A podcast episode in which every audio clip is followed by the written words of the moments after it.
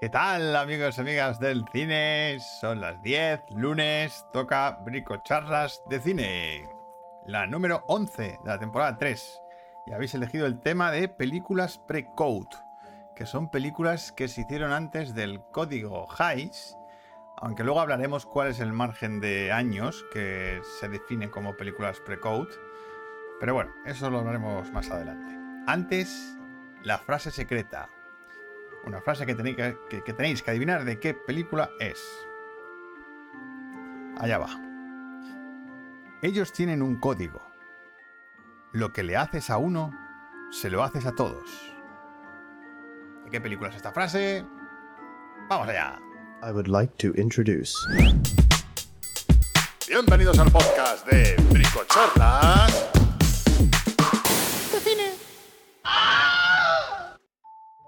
¿Qué tal? Buenas noches. ¿Cuánta gente en el chat? Bienvenidos Oscar, bienvenidos Manu, Laura, Ana Laura. ¿Qué tal? Magi también está por aquí. Oscar, Mini Jack, qué bien. Muy buenas noches a todos. Y los que estáis por venir. Bueno, ¿de qué vamos a hablar hoy, además de las películas pre-code?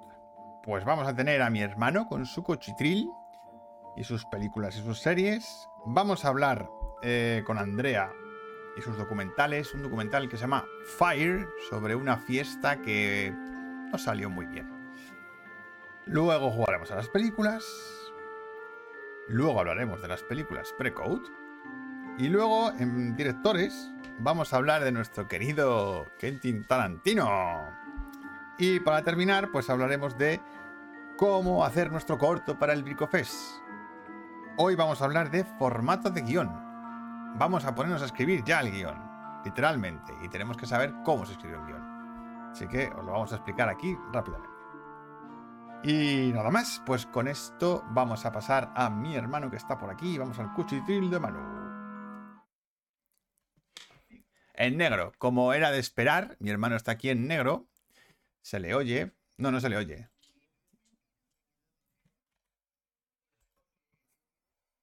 No se le oye. No, no, no, que no se te oye, Manu. Manu, espérate que no se te oye. ¿Estás en el baño todavía? Eh, Oye, ¿por qué coño no entra esto? A ver. ¿Qué pasa aquí hoy? Joder. Hoy está el día tonto. Es que, eh, que sepáis que mi hermano justo hace tres minutos ha quedado encerrado en el baño y no podía entrar. Ahora, aquí está mi hermano. Vale, ok, perfecto. Pues eso, que no era mentira lo del que me queda encerrado en el baño, ¿vale? Me queda encerrado. Eh, pues nada, hola, muy buenas a todos. Que madre mía, veo que está el chat a tope, a tope con la cope. Vamos, Venga. Manu Pérez, Oscar Gil, Laurita, Ana Laura, eh, Magi, Oscar, eh, Dani, esa, está todo el mundo aquí. Ice envuelto en bruma, claro que sí. Ok, pues voy a empezar con el cuchitil de mano. No sé si has puesto entradilla o no, pero. Sí, la acabo de poner. Ah, vale, ok. Arranca. Pues nada, empiezo. Pues la primera, un- una peli de los 80, un clásico que no había visto yo todavía y que es de Cliff Barker. Así que no había visto Hellraiser, ¿de acuerdo? La primera de todas. Yo tampoco. Y bueno, tú no la viste entera. No, bien. Eh, y nada, la verdad es que, joder, muy guay, ¿eh? O sea, Hellraiser. eh, me ha gustado bastante el universo que crea y que plantea respecto a un, un enigma, un puzzle, pues como casi un escape room, donde te da una puerta hacia, hacia un universo que sería como el infierno. O sea, pero que la gente busca el placer. El placer muy extremo y tan extremo Sí. que es el de la carne. Hellraiser me dejó loco en mi pubertad VHS. Normal. Eh, Oscar, normal. Aquí llego. Hola, Rubén. Y nada, la verdad es que, a ver, Hellraiser está. Me ha gustado, me ha gustado. Es verdad que tiene ciertos tics de los 80, que, que bueno, pero el universo que crea es fascinante. No puedes parar de mirarlo. Y bueno, el trabajo de maquillaje que tiene la película, o sea, es brutalísimo. yo lo que vi- Brutal. Lo que vi flipé. O sea, O sea, flipé. tiene escenas que son antológicas, o sea, Sí. de verdad. Y luego también eh, mencionar la banda sonora de Christopher Young, que, que es, le da un. Le da, remarca mucho ese, ese infierno, ¿no? Eh, Por, por decirlo de alguna manera. Y, mm, y le nada. Da, y le da el tono, ¿no? Le da el tono que le da el tono, sí, le da el tono mal rollero y sobre todo, pero épico, eh, cuidado. Y nada, pues sobre todo me ha molado por, por eso, porque crea una atmósfera muy chunga, eh, con unos diseños eh, que son buah, pues son historia ya del, del género, la verdad. Pinhead es un Steven Hellraiser, amigos. Hostias. Hombre, no. No, porque, a ver, pero vienen de un universo, no lo sé. No, pero no es alta tecnología. O sea, no. No. Bueno, mm, quién sabe. no. pero bueno. eh, Pinhead, que es eh, el que tiene la, el del póster, ¿vale? Es ya un icono del- de este género. Sí, eso sí. Y es más, me sorprendió mucho que no apareciera hasta muy, muy, muy adelante de la película. Bueno, yo no le Muy vi. adelante. Claro, por eso te digo, porque la trama es otra, ¿vale? Y es básicamente que mm, es una caja, ¿vale? Que es la que se ve en el póster, que tienes que resolverla. Y cuando la resuelves, se abre, pues eso, un universo. Mm, ¿De sí. acuerdo? Más o menos, estoy haciendo un resumen muy genérico. Eh, pasan más cosas, desde luego, y sobre todo crea un, una imagen de la familia, ¿vale? Joder, que está pervertida a todos los niveles. Una mujer para dos, Oscar, no te preocupes, una mujer para dos. dos veces ya lo dice. Hola, eh, padre. Eh, y nada, pues eso, que Hellraiser, muy recomendable, desde luego. Y a ver, no es para estómagos sensibles, porque la peli es bastante gore eh, en ese aspecto, y con imágenes que se te quedan para el recuerdo. Sí. ¿Vale? También me gustó mucho el trabajo de la actriz em, eh, Claire, Claire Higgins, que la verdad es que mola mucho, que hace como de la mujer de- del matrimonio. Eh, y la verdad es que me ha gustado bastante. Pero vamos, destacar sobre todo la banda sonora, la atmósfera y el, el universo y lo- el maquillaje. O sea, que es la hostia. Que es impresionante. Impresionante. Y nada, pues ya está. Lo único es verdad que los últimos 10 minutos, todo muy excesivo, mm, eh, quizá, pero bueno, ya está. Nada, pues que la veáis, Hellraiser. Siguiente película, ya que mm, estamos con el género, La Monja 2, ¿vale? Yo La Monja 1 a mí me pareció mm, un truño, un truñaco. Ay, yo no sé. Dice, eh, grita más grande en IMAX. Sí, Ah, pues es no sabía que estrenó en IMAX. Es que he visto este póster y me ha llamado No. la atención. Pues la verdad que no es una peli que se vea en IMAX. La bueno, Remonja. la- la remonja. Eh, Justo, la remonja. A ver, pues en la primera me pareció un truño que no me dio ni, no, no, ni inquietud ni nada. Es que no pude salvar casi nada de esa película. Y la verdad es que aquí es muy mamarracha. A mí la segunda, la verdad es que me ha gustado un poquito más porque es como. mm, ay, como- abraza como el rollo del género que sea una fiesta. ¿Sabes? Como un tren de la bruja. Y en ese aspecto, pues yo me lo he pasado bastante bien con escenas de tensión mejor construidas, ¿vale? por ejemplo, la del kiosco, eh, y con una traca final que yo, la verdad, que me lo pasé teta, me lo pasé muy bien. O sea, ya te digo. Pero bueno, si queremos analizar en guion y demás, No, hombre, ya, no vamos a pues entrar en- chiquis, sí. no. Tampoco creo que nadie espere grandes cosas No, en esta no. peli. No, a ver, quiero decirte, pero es verdad que es una peli de terror al uso, pero con escenas mejor construidas que en la primera, por lo menos, para mí. Pero ¿y dirige el mismo? No, no dirige el Ah. mismo. No dirige el mismo. Dirige el director de Expediente Warren 3, eh, Michael Chávez, y de La Llorona. Y aquí, bueno, pues eso, que construye escenas de tensión, como la del kiosco, que están, pues eso, bastante bien construidas. Pero, pero ya está. O sea, quiero decir, si queréis pasároslo bien en una peli de género, de terror, pues mira, esto es para verla con tus amigos o no, mm, pero para pasártelo bien. Y ya está. ¿Vale? Vale. Siguiente película. Eh, pues la tercera parte de. Un momento, dicen. Mi cuñado tenía ese, cu- ese cubo. ¿Cómo no, friki? El cubo de Hellraiser. Hombre, ese cubo es para frikis, A ver, claro. sí, supongo que sí. La monja 2 aún más monja. Pues sí, es más monja. Cuidado con tu cuñado. Cuidado con tu cuñado, ¿eh? Cuidado con tu cuñado esa. A ver qué va a hacer. Eh, vale. Venga, siguiente es. Es The Equalizer 3. ¿Vale? Aquí está, el de Washington. con Denzel Washington dirigido por Antoine Fuqua. Eh, a ver, yo no he visto ni la 1 ni la 2, ¿vale? Bien. Es una buena manera ido- de empezar la saga. Yo he ido directamente por la 3. Y la 3 supuestamente cierra. Y he dicho, pues bueno, pues ya que lo veo, pues lo veo. A ver, me ha resultado curiosa esta peli porque, a ver, es una peli bastante tranquilita, ¿sabes? Sí. Y las escenas de acción no son como tal, o sea, están casi fuera, fuera de cámara. Y lo que mola es que em, tú ves las consecuencias de lo que hace el personaje de Denzel Washington, que es casi como un slasher, como un, como un serial killer. Sea, eh, ¿sabes? Eh, y eso me ha, me ha parecido bastante interesante plantearlo de esa manera. Eh, y nada, pues vemos al personaje de Denzel Washington, pues descansando un poco en, un retiro, por decirlo de alguna manera espiritual, en Italia, bueno, en Sicilia creo que es. Y bueno, pues la peli tiene una foto pues que aprovecha el paisaje de- del pueblo, de los pueblos estos de Italia. Bueno, de que, que creo que es- no sé si Sicilia. No lo sé, no me acuerdo. Sí, Pero-. Pero bueno, Italia. Y nada, pues eso, ya te digo, la peli está bien, sin más. No me ha parecido la, la rehostia ni nada, pero oye, que Antoine Fuca siempre es bastante sólido y aquí lo cumple. Es bastante tópica, es como una peli de Charles Bronson, pero, Pero bien hecha. bien hecha. Bien hecha. ¿Vale? Ya está. O sea, es una peli de un justiciero que se toma la justicia por su mano, que quiere su retiro, pero claro, en el pueblo hay gente chunga, unos gángsters que no le dejan. Y claro, pues hombre, Denzel Washington tiene que, tiene que poner un poco de orden. Pues de eso va la peli. Ya está. Fin y ya está. Y nada, pues eso, que está bien. Dice Ana Laura, dice, mira, eso me pasó a mí el otro día con Show, que vi directamente la 3. La tercera, mira, pues ya Y está. Oscar sí. dice, mi primera peli de la saga Star Wars fue la tercera. Eh, la, Ah, la de los Ewoks Ewoks. esos. Que El de retorno del. Jedi, pues yo creo que también, fíjate, Oscar. Em, pues nada, de cuál es el 3. Fin, Vale. ya está, bien. La siguiente... Vale, siguiente película. Pues es la última película de Robert Rodríguez, ¿vale? Con Ben Affleck, Hypnotic, ¿vale? Eh, a ver, a mí me ha parecido un truño bastante considerable. Y mira que, que me gusta Robert Rodríguez y cierto, cierta cutreza de su cine me gusta, de verdad. Pero es que aquí ah, tiene un problema. Y es que quiere ser ambicioso, rollo Christopher Nolan, con- pues copiando películas de ciencia ficción como Origen y demás.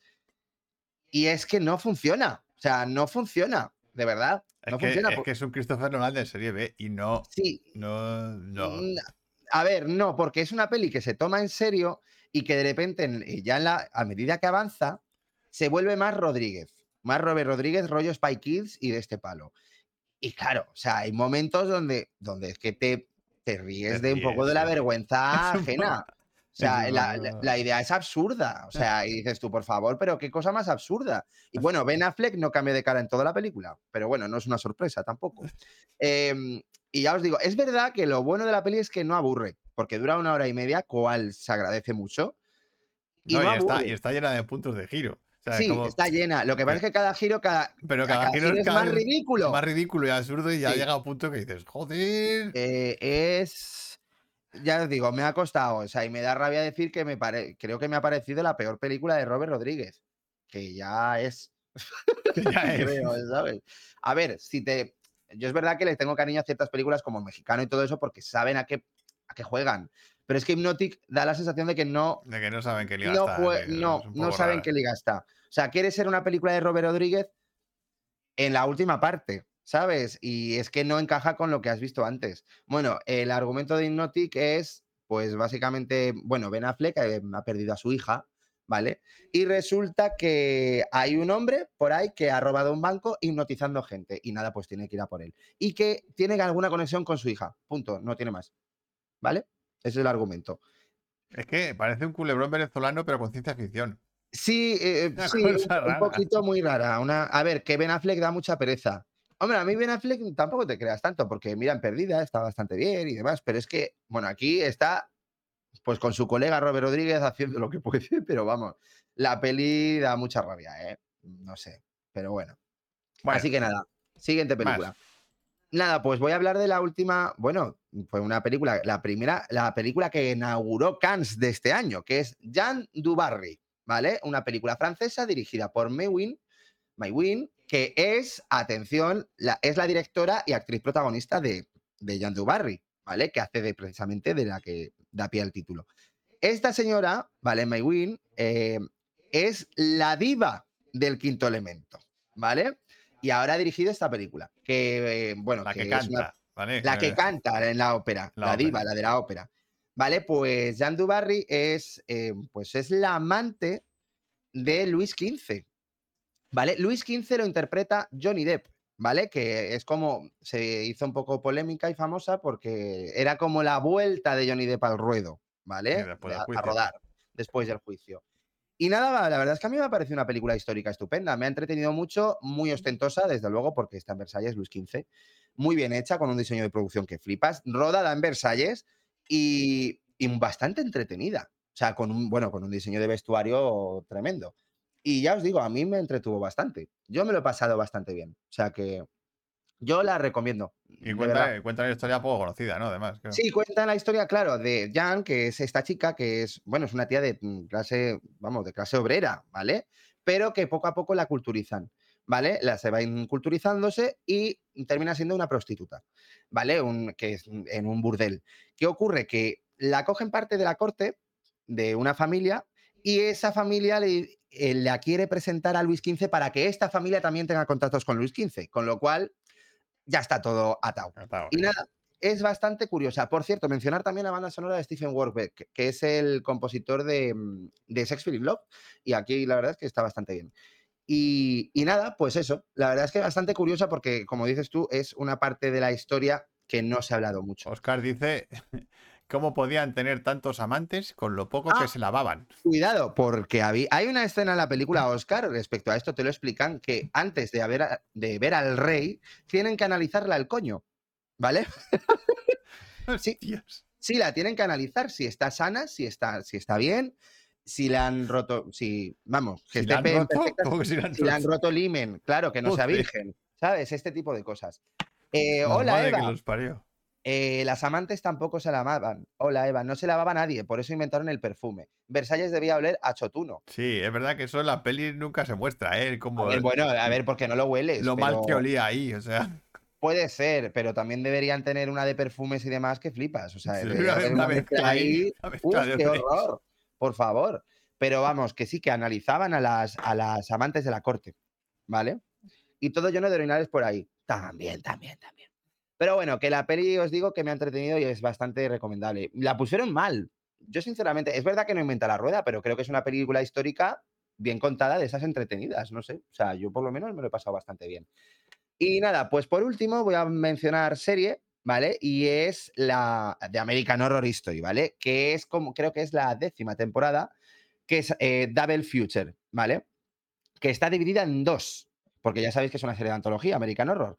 Eh, y en este caso, eh, una se llama Red Tide, que es como una vuelta de tuerca al mundo de al género de los vampiros, y la otra se llama Dead Valley, que es de marcianos. A mí la primera, la de Red Tide, me ha gustado mucho, o sea, tiene lo mejor mm, de lo que más me gusta de American Horror, ¿vale? O sea, los actores están geniales, el guion es muy ingenioso mezclando humor con terror, con drama, lo, lo mezcla muy bien. Pero Death Valley me ha parecido de lo peor. De lo- o sea, creo que es la peor, lo peor, lo peor de la serie. De verdad. Death Valley es aburridísima, no cuenta nada, termina y dices tú, ¿para qué? Y no, no, de verdad, no me, ha, no me ha convencido. En cambio, la otra está muy bien, de verdad. Y hace como un- una mm, crítica hacia el sistema del, del- del ego, ¿vale? Del ego que tenemos nosotros mismos. Muy, muy guay y muy interesante, de verdad. Así que yo la recomiendo un montón y destacar sobre todo a Sarah Paulson, bueno, y que sale Macaulay Culkin también anda. y que lo hace bastante bien. Así que, pues nada, yo con esto termino el cuchitil de Manu Cocho, y ya, y ya está. A ver, dicen aquí, A ver, dicen esa cosas. mezcla debía ser, aquí yo también. Hola, mamá. Eso en las pelis sobre Versalles nunca se cuenta, salen todos muy guapos y muy bien peinados, pero las pelucas llenas de bichos, menos mal que, el cine no huele aún. Bueno, Querían hacerlo con el perfume. Pues es que en la peli esta también te muestran cómo se levanta el rey, Luis XV. Y a ver, le, tienen, le maquillan, le hacen de todo, o sea, no te puedes ni imaginar lo que... O sea, las rutinas. La un poco como lo de. María Antonieta, ¿sabes? Eh, que te cuentan un poco la rutina de lo que viven, a- de lo que vivían ahí. Pero no huele nada, No huele nada. ¿vale? Así que nada, pues ya con aquí termino el cuchitil de Manu. Muy bien. Pues entonces pasamos a. Andrew. Hola, Andrea. Hola. Hoy, A ver, quítate el mute. Que está muteada. Perdón. sí, sí. Es que pensaba, pensaba que te había saltado una sección. No, porque lo de lo de Bricofest lo contamos después. Ah, vale, vale. Estaba yo "Coño". que siga hablando, Manu. Sí, sí, sí. ¡Sorpresa! Vale, vale. Pues dentro cabecera. Los docus de Andrew. Vale. Vamos a ver. ¿De qué nos hablas hoy? Bueno, mirad, pues hoy. Ay, espera, voy a apagar el móvil, perdón. Hoy en los docus de Andrews. Hoy, os traigo- Hoy os traigo. Hoy Bueno, hoy aprovechando, aprovechando que esta semana ha sido el día del influencer, Ah, Ah, es verdad, sí. Sí, sí. Pues os, os traigo un, un docu que habla de, de influencers, pero de la manera mejor en la que se puede tratar a los, a los- a influencers. Fire. Sí, eh, no sé si alguien ha visto esta. Espera, voy a poner aquí. No lo he visto, pero me suena muchísimo este documental. Es que, bueno, no es. mm, O sea, como que le dieron así bola. Mm. A ver, es un documental que sobre todo es divertido, la verdad. Mm. Sí. ¿Me oís ¿Lo han bien? visto? no? Lo han visto, sí, lo han Sí, visto. Laura lo ha visto. Ah, vale, vale. Y La Ana Laura Yo también. he oído hablar de él. Yo he oído hablar de lo que pasó y tal. Eso sí he oído Sí, hablar. ¿no? Sí. Vale, a ver. Bueno, pues. Eh, ay, perdone, que tengo aquí a mi perro que también quiere participar. Pues, eh, eh, o sea, es bastante divertido y de hecho os lo recomiendo ahora que viene el puente y todas estas cosas porque la verdad es que está bien para echarte unas risas, aunque no es una comedia. Lo que pasa es que yo creo que te ríes porque te tienes que reír. Ya, claro. A ver, la cosa es que, eh, bueno, es del 2019 Sí. y se titula Fire y luego el subtítulo, que es lo mejor, es La fiesta más exclusiva que nunca sucedió, ¿Cómo? que me encanta. Es que está guay, la- sí. La cosa es que en el 2017 aparece de repente un vídeo de promo de un festival. Y Sí. la movida es que es un vídeo que lo podéis ver además en internet, que es surrealista, donde aparecen todas las influencers de ese momento, eh, modelos, bueno, sobre todo perfil, pues por ejemplo, Kendall Jenner, eh, Bella Hadid, mm, Alessandra Ambrosio, yo que sé, este tipo Sí. de, de influencers, tal, ¿no? Entonces todas aparecen en un vídeo donde están, que además es surrealista porque están como ellas, por supuesto, en bañador, en una isla desierta, en yates, cerdos en una isla, aparecen como cerdos de repente en el agua, buceando, ellas entre los cerdos, en la o sea, una cosa surrealista y de fondo, pues no sé, tipos en motos de agua, tal, bueno. Y entonces anuncian el Fire Festival que se va a celebrar como en, no sé, en los siguientes meses y que por supuesto es un evento ultra exclusivo porque se da con to- o sea, toda esta gente va a venir, vas a poder estar entre influencers y además lo, lo anuncian en esta isla que es como una isla remota y, y, mm, desierta que perteneció a Pablo Escobar. Y todo el rato hola. Como de la isla de Pablo Escobar, ahora un festival de música. Entonces, claro, sobre todo el rollo es exclusividad. O sea, vas a Sí, venir sí, aquí, que- exclusiva, tal. Y la promo es para verla, de verdad, ¿eh? Lo de cerdos boceando. O sea, es como una cosa loquísima, absurda. ¿Qué pasa? Y bueno, entonces empieza el docu con esa promo y aparecen dos tipos que son un poco los protas, pero sobre todo uno que es el tal Billy McFarland, que es un estafador Sí. Pero vamos, norteamericano.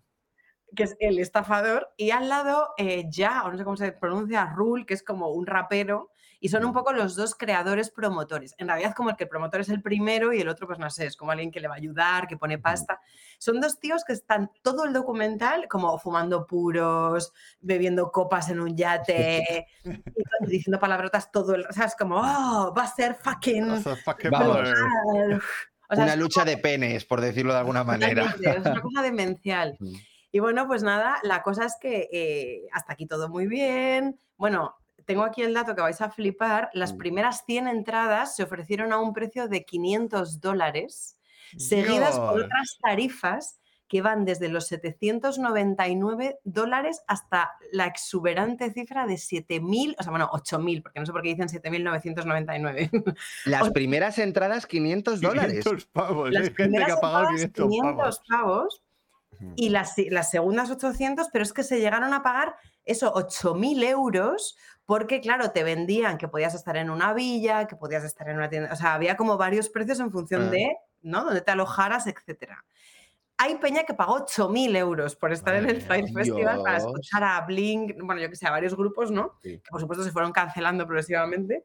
Y luego, pues, entonces, bueno, eh, todo vendido y la historia es que ya empieza el docu, pues te, te van contando las personas a las que fueron recurriendo ¿no? para pedir ayuda para organizarlo y lo que te van contando es que pretendían montarlo en dos semanas, o sea, perdón, en dos meses, cuando lo normal es hacerlo con un año de Con un antelación. año de- claro. Un festival de cero. Entonces, Sí. ellos empezaron a, a engañar porque decían que habían comprado la isla. Luego resulta que la, eh, empezaron a negociar con los herederos de Pablo Escobar y les dijeron que bajo ningún concepto anunciasen que era de Pablo Escobar la isla. Bueno, pues lo- el primer tuit La isla de Pablo Escobar. Entonces eh, les retiraron, o sea, decidieron no vendérsela o no sé qué movida y como que a una semana del festival tuvieron que cambiar de isla. Entonces ya no era una isla remota, ahora era una isla donde ya había construcciones, ya había movidas, además encima había un torneo de no sé qué y estaba todo petado. Bueno, entonces eh, un mes antes empezaron a montar tiendas de campaña y a montar la logística del festival, que, que ya estaba todo vendido. Y entonces, bueno, pues el, el, festi- o sea, el docu es un poco la historia paso a paso de este drama y Ujú. cómo, pero bueno, lo- el momento maravilloso es que llega el primer avión con todos los influencers, que además en paralelo a, a que tú vas viendo el caos, ellos están grabando en casa, Claro, diciendo claro. quedan dos, dos días. Sí. Están diciendo, madre mía, es que van a dormir en un coco al lado de los ¿sabes? Bueno, pues nada, sí. Y entonces nada, empieza a llegar la gente y empieza, bueno, entonces por lo visto fue viral en Estados Unidos porque claro, la peña, se habían dado mucha bola a este festival, mucha gente no podía ir por el dinero Claro. costaba y cuando empezaron a llegar las primeras informaciones de que la gente estaba sin, claro, se empezaron a meter a todos en una cantina, en la, en la única cantina que había en la playa, agua y sin nada. Claro. mientras seguían construyendo eh, tiendas de campaña, que usaron además las tiendas de campaña que se les daba a los refugiados por un huracán que, hu- que hubo unos días antes, las tenían como ahí guardadas. O sea, imagínate, el, ¿cómo se llaman los campings estos? Glam, glamping. Los glamping, sí, glamping. los glamping. Sí. Bueno, glamping, eso. Glamping, Bueno, surrealista. Escobar Sprite, dicen. Sí, sí, le- les empiezan a emborrachar en, el, en, la, En la en la cantina. para que no vayan a la zona de camping. Claro. Y cuando ya la gente empieza a decir, oye, mira, llevamos siete horas tomando margaritas con los cerdos aquí en la playa, queremos ir a dejarnos todos nuestros outfits a la tienda. Y entonces se empiezan a llevar para allá y flipan. Encima empieza a diluviar, aquello es un barrizal Ostras. todos los colchones mojados, todas las tiendas, mm, o sea, sin techo, y ahí empieza los juegos del hambre de los influencers. Entonces, una isla llena de influencers que han pagado 8.000 pavos y empiezan a ser el reír en Estados Unidos, empiezan a hacer memes de los juegos del hambre tal y bueno, la verdad es que esa parte eh, eh, mola verla porque es un poco como que bien, sí, ¿sabes? Y em, claro, dice, me pasa hasta poético. Y, mm, y bueno, la- y eso, habían contratado como a chefs y vas a comer por lo visto solamente sushi y no sé qué, al final Un bocata. una foto como de un pan bimbo con un trozo de jamón, no, es como esta es la cena, en el-". bueno, demencial. Entonces, bueno, nada, eh, finalmente, por supuesto, fue un fiasco. Los que llegaron no podían salir porque no había vuelos para irse. Entonces estaba la gente sin comida, sin agua, sin O sea, casa. Y no podían salir de la isla tampoco. No Es un- pudieron, es un bueno, y por supuesto, todo- y todos los grupos empezaron a cancelar, por supuesto, claro, Claro, claro, vamos a- Entonces, la gente, no, la gente que llegó no podía salir porque no había vuelos de salida y no había comida, no había agua, no había alojamientos, no había nada. Y la peña que curraba en el festival, incluido el, el Billy McFarrell este, Sí. eh, se empezaron a pirar, metidos en los maleteros de los coches Hostia. Madre mía. y dejaron ahí a los influencers. Nos dejaron ahí a la venga. Ostras. Aunque os la he contado entera, merece la pena, por supuesto, verla. No, yo quiero la- verla. es que yo tengo unas ganas de verla ya. que. Sí, por favor. Mm. Está en, filming. Y, ¿Está en filming? Está en filming, sí, sí. Ah, la vale, vale, guay, guay, guay. Genial, genial, genial. La parte que no mola tanto y que da bastante pena y que... y que A ver, es la de ellos. Por una parte, no sé, me da un poco de pení. A ver, da, o sea, da pena porque al final es verdad que, bueno, cualquier persona a la que está frente da pena. Lo que pasa es que, en general, salvo algunos, Mm. los que compraron las entradas que son tan petados, Tan- ya, ya, claro, tan de, Tan "Me he pedante. gastado 8.000 euros para ir a... Entonces dices, mira, ¿te mereces ¿Te mereces esto? ese sándwich? Sí. Pero bueno, o sea, que hay una parte como de qué guay. De justicia divina, ¿no? Ahí, sí. Y luego la- lo que sí que es verdad que da mucha pena y mucha rabia es que, claro, la gente de la isla, que era gente nativa, eh, pues eso, isleños, la dejaron Mm, hecha asco. la dejaron sin cobrar, obviamente, estuvieron currando, o sea, empeza- empezaron a, a- a entrar mano de obra que pidieron, claro, para esto. Claro. Entonces, pues se quedaron sin cobrar. La del bar este cuenta que ella dejó, pues mm, puso todos sus ahorros, que eran como, no sé, 50.000 euros que tenía la mujer, los perdió, o sea, en fin, hicieron ahí un roto alucinante. Y bueno, este tipo mm, le metieron luego en la cárcel unos años, creo. Pero lo mejor y peor de todo, que no os lo vais a creer, es que esto pasó como en el 2017, ¿no? Sí. El tipo creo que ha estado en la cárcel, pues no sé, habrá estado dos días, pero bueno, eh, tuvo que pagar indemnizaciones, no sé qué, bla, bla, bla. Bueno, se declaró insolvente. Lo mejor de todo es que en el 2024 se ha anunciado el Fire El Fire. Festival 2 y las entradas están vendidas. o sea, Es Moraleja. flipante. Moraleja, esto es a lo mejor es publicidad, quiero decirte, al final se ha dado publicidad. El cort, el, el- el documental ha servido para que eso funcione. Es curioso Sí, cómo- lo cómo, sé, cómo- claro. cómo funciona el mundo, pero es así. Claro. pero quiero decirte, es que, si, es que bueno, cuando lo veáis eh, fliparéis, porque es como, ¿quién querría estar ahí? ¿Sabes? No sé, bueno, además, bueno, no sé, es, es- es brutal. Ahí yo quiero ir, yo quiero ir. A ver, es que han dicho muchas cosas. Es que, a ver, dicen. Lo Ay, de, no hemos leído nada, lo de los cerdos es real, van a zampar a un puerto. Dicen, eh, bueno, es que aquí han hablado de, de que está en Netflix, dicen que está en Netflix también. Ah, mira. em, y luego lo de, y claro, ya no había cerdos tampoco, ya no había gancho. Sin cerdos no hay paraíso, vaya paraíso. party. Por favor, yo quiero ver eso. Creo que hubo un debate muy bueno sobre el tema de los influencers, que entonces era algo seminuevo, sobre cómo aceptan ofertas de cualquier mierda sin mirar dónde se meten. Bueno, claro. Sí, bueno, claro, es que luego todas estas influencias, por ejemplo, Kendall Jenner, ¿no? Que es una de las Kardashian, Mm. em, pues claro, la demandaron, ¿no? Por, falsa, por falsedad o, o sea, bueno, no sé, o no sé, Y por falsa publicidad. Por falsa por falsa promoción. publicidad. sí. De hecho, me parece que a partir de este docu, o sea, de este Mm. docu no, vamos, de esta movida que pasó, creo que a partir de ahí es cuando, si haces, por ejemplo, una colaboración pagada, tienes Sí. que especificar que es una colaboración pagada. y Claro. que no es que tú recomiendes esto porque sí, ¿no?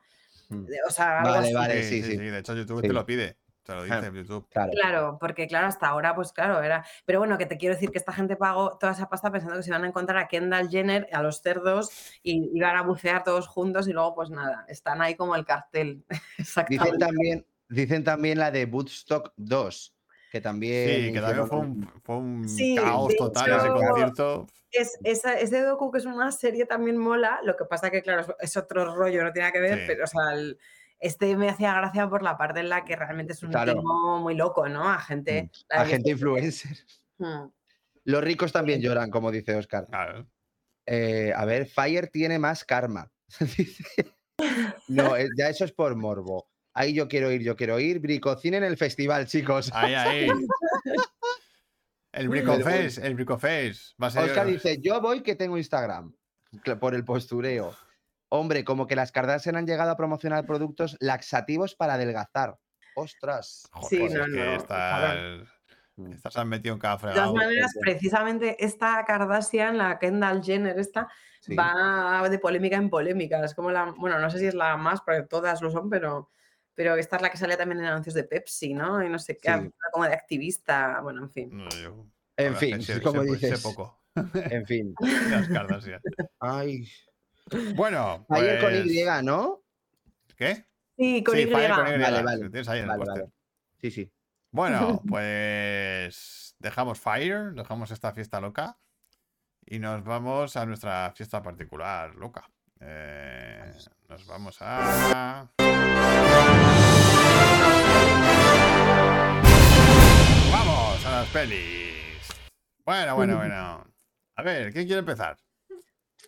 Pues no sé. eh, yo no he pensado peli, espera que pienso una. Eh, Yo Mm, tampoco, la verdad. Joder. ¿A quién, mamones, ¿a quién se la aquí- mando yo? Aquí solo pienso yo. A ver. Venga, venga. Bueno, yo tendría una, pero venga. Eh, venga, te la envío yo a ti, Manu, que yo nunca te envío a ti.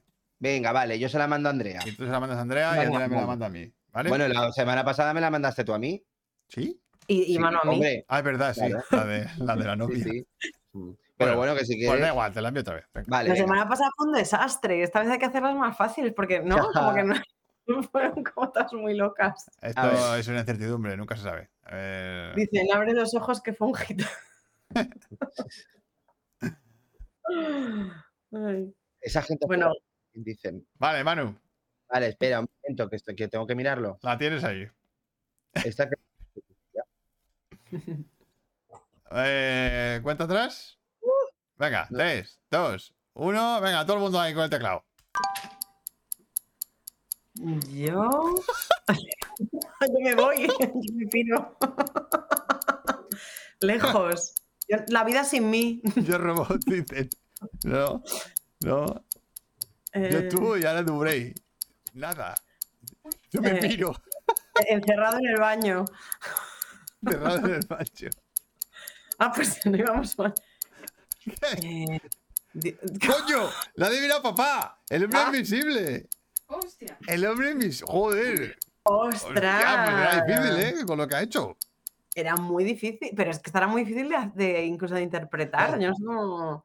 Hostia. No, iba bien, iba bien porque ibas a hacer lo, de la, lo del papel. Claro, Ya iba, está. iba a hacer lo del papel. Claro, iba a enrollarme, pero digo, ¿dónde tengo unas gafas? Hostias. Pero Joder, bueno. ahí, papá ha estado. Sí, sí, desaparecido. Dice missing, el la momia. Ahora me ves, ahora no me ves. Coño, La la, de momia- James Whale, exactamente. La de James Sí. Whale. Película pre-code, por cierto. Sí, Mm, muy Venga. bueno, Manu. bien, bien. Vale. Venga, Eh, ah, Em, ¿Se la manda Andrea? tú se la mandas a Andrea, venga. Venga, ok. A ver, yo creo que Andrea va a ser fácil, ¿vale? que vez No es que fácil. eso, estoy sudando. Vale, gracias. Sí, gracias. dice. Es que la última vez fue como Dios. buscar en Google. Busca en Google. Vale, esta es muy fácil. Me voy a retirar un poquito. Espera, que está mi perro por ahí. Venga, 3, 2, Venga. 1. Joder, esa- Libertad, abre los ojos, crepúsculo. Es que. Ah, vale. Kong. Mira, Ana Ah, Laura, hombre, la ha que acertado Ana joder. Laura. Pero es que sea muy- es, es Digo, va demasiado fácil. fácil. Es Claro. demasiado fácil. Es muy fácil. Mira, todo el mundo, King Kong, Kingstown Kong. Kingstown Call. Ha ganado Ana Laura. Bien, bien, bien. Bueno, Madre bien, mía, bien. claro, esto Joder. es- Ha ganado, ha ganado, ha ganado. A ver, Ya Andrea. me, me las tenéis que poner ya muy fáciles. ¿no? ya es como. Venga, voy. A ver si. Venga, A ver, dispárame. A ver qué me envías. Mm, No sé, a ver, a ver qué tal. A ver qué tal está. Va. A ver, no me.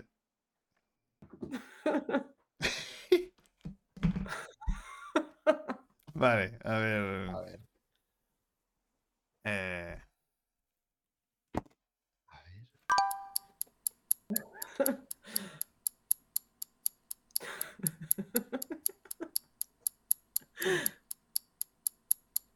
Eh, ¿Cómo?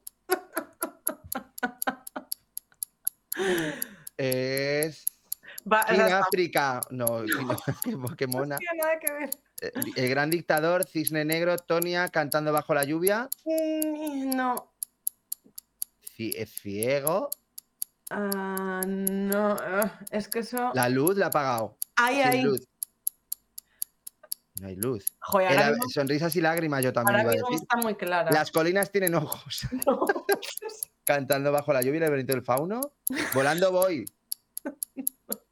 Una mente maravillosa. A ciegas. A ciegas. No. Hay que unir las dos cosas. ¡Ay, casi, casi! Ay, ay, ay, ya sé cuál Pero, es. Ya sé cuál si es. la Ya sé cuál es. Yo ya sé cuál es. Bailando en la oscuridad. ¿Le ha acertado nuestro padre otra vez? Joder, Sí, sí. Le ha acertado nuestro padre otra vez. Showgirls, dice. se ha costado, eh, cabrones. Ha costado, joder, pues nuestro padre ha acertado. Joder, pero lo estabas haciendo guay. O sea, que Joder, estaba- lo estaba haciendo guay. Sí, a ver, lo estabas haciendo guay. era Bueno, claro, es que se va quedando ciega, sí, claro. Es que no, lo de ciega no me acordaba, pero es verdad, sí. Joder. Ah, vale, claro, que estabas haciendo lo de. Joder, pensaba- ciego. pero es que Claro. pensaba que, que para ti esto era oscuridad. Ah, Pero Julio está pensando, bueno, vale, podría ser. vale. Sí, podría ser. Pero no, no, no, claro. como, No la he visto, jo. No me acordaba que era ciega, tío, es verdad, claro. Basta de pelis que confundo el nombre. Ay, la narita Laura, que es que te has confundido. Pero ¿qué ha pasado ahí con la dislexia? A ver, Ana Laura. Está sembrado Juan Pedro, Showgirls y Full Monty, no la he visto. Full Joder. Girls. Full Girls, dice. Full Girls. Era cisne negro, no tengo dudas, lo siento. Cisne negro. Oye, Eh, Juan Pedro se ha ganado algo, ha hecho doblete. o sea. Pues sí que estoy sembrado. Papá por dos. Sí, sí, Y la otra que era Ana Laura, ¿no? Ana Laura. Vale, voy a poner aquí. Muy bien, muy bien. Muy bien, muy bien. Muy bien. Joder, me he dejado las rodillas ahí, ¿eh? O sea, bailando. Y te das cuenta que siempre, que igual que Manu siempre se acaba desnudando, tú siempre acabas bailando. Sí, es verdad. Sí, es verdad.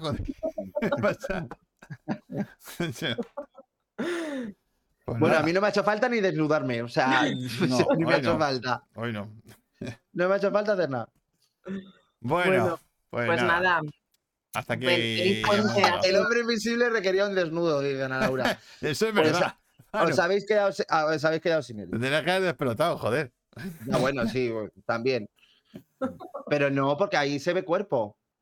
Es el hombre invisible. Bueno, te pintas de, no sé, de Sí, blanco. ah, de la Te habitación, pintas ¿no? de blanco. De verde, croma. De verde croma. Mira, solo le ha bastado con no estar. Hombre, claro, ya está. Hombre, lo que ha hecho al principio. Y se ha Sí, ido. sí, y ya está. Bueno, Bueno, Andrew, pues nada, que pases muy buena semana. Eso, Eh, Andrea. De. Deciros que la semana que viene va a ser el último programa del año, ¿vale? Ya haremos el descanso navideño porque algunos nos vamos por ahí. Así que eh, que sepáis que la semana que viene será el último programa que tengamos a Andrew este año. Hombre, Luego bien volveremos en enero. Eso. Venga, Bueno. pues pasemos muy bien estos días. Igualmente, que disfruten Hasta del puente. luego. Hasta luego, Chao. Andrea. Adiós. Chao. El hombre invisible va en bolas por la nieve, el pobre. Hombre bien verde. El Wow, tenemos que en venir con gorritos. Ole, Andrea, claro. Vale. A ver, bueno, pues ahora con qué vamos.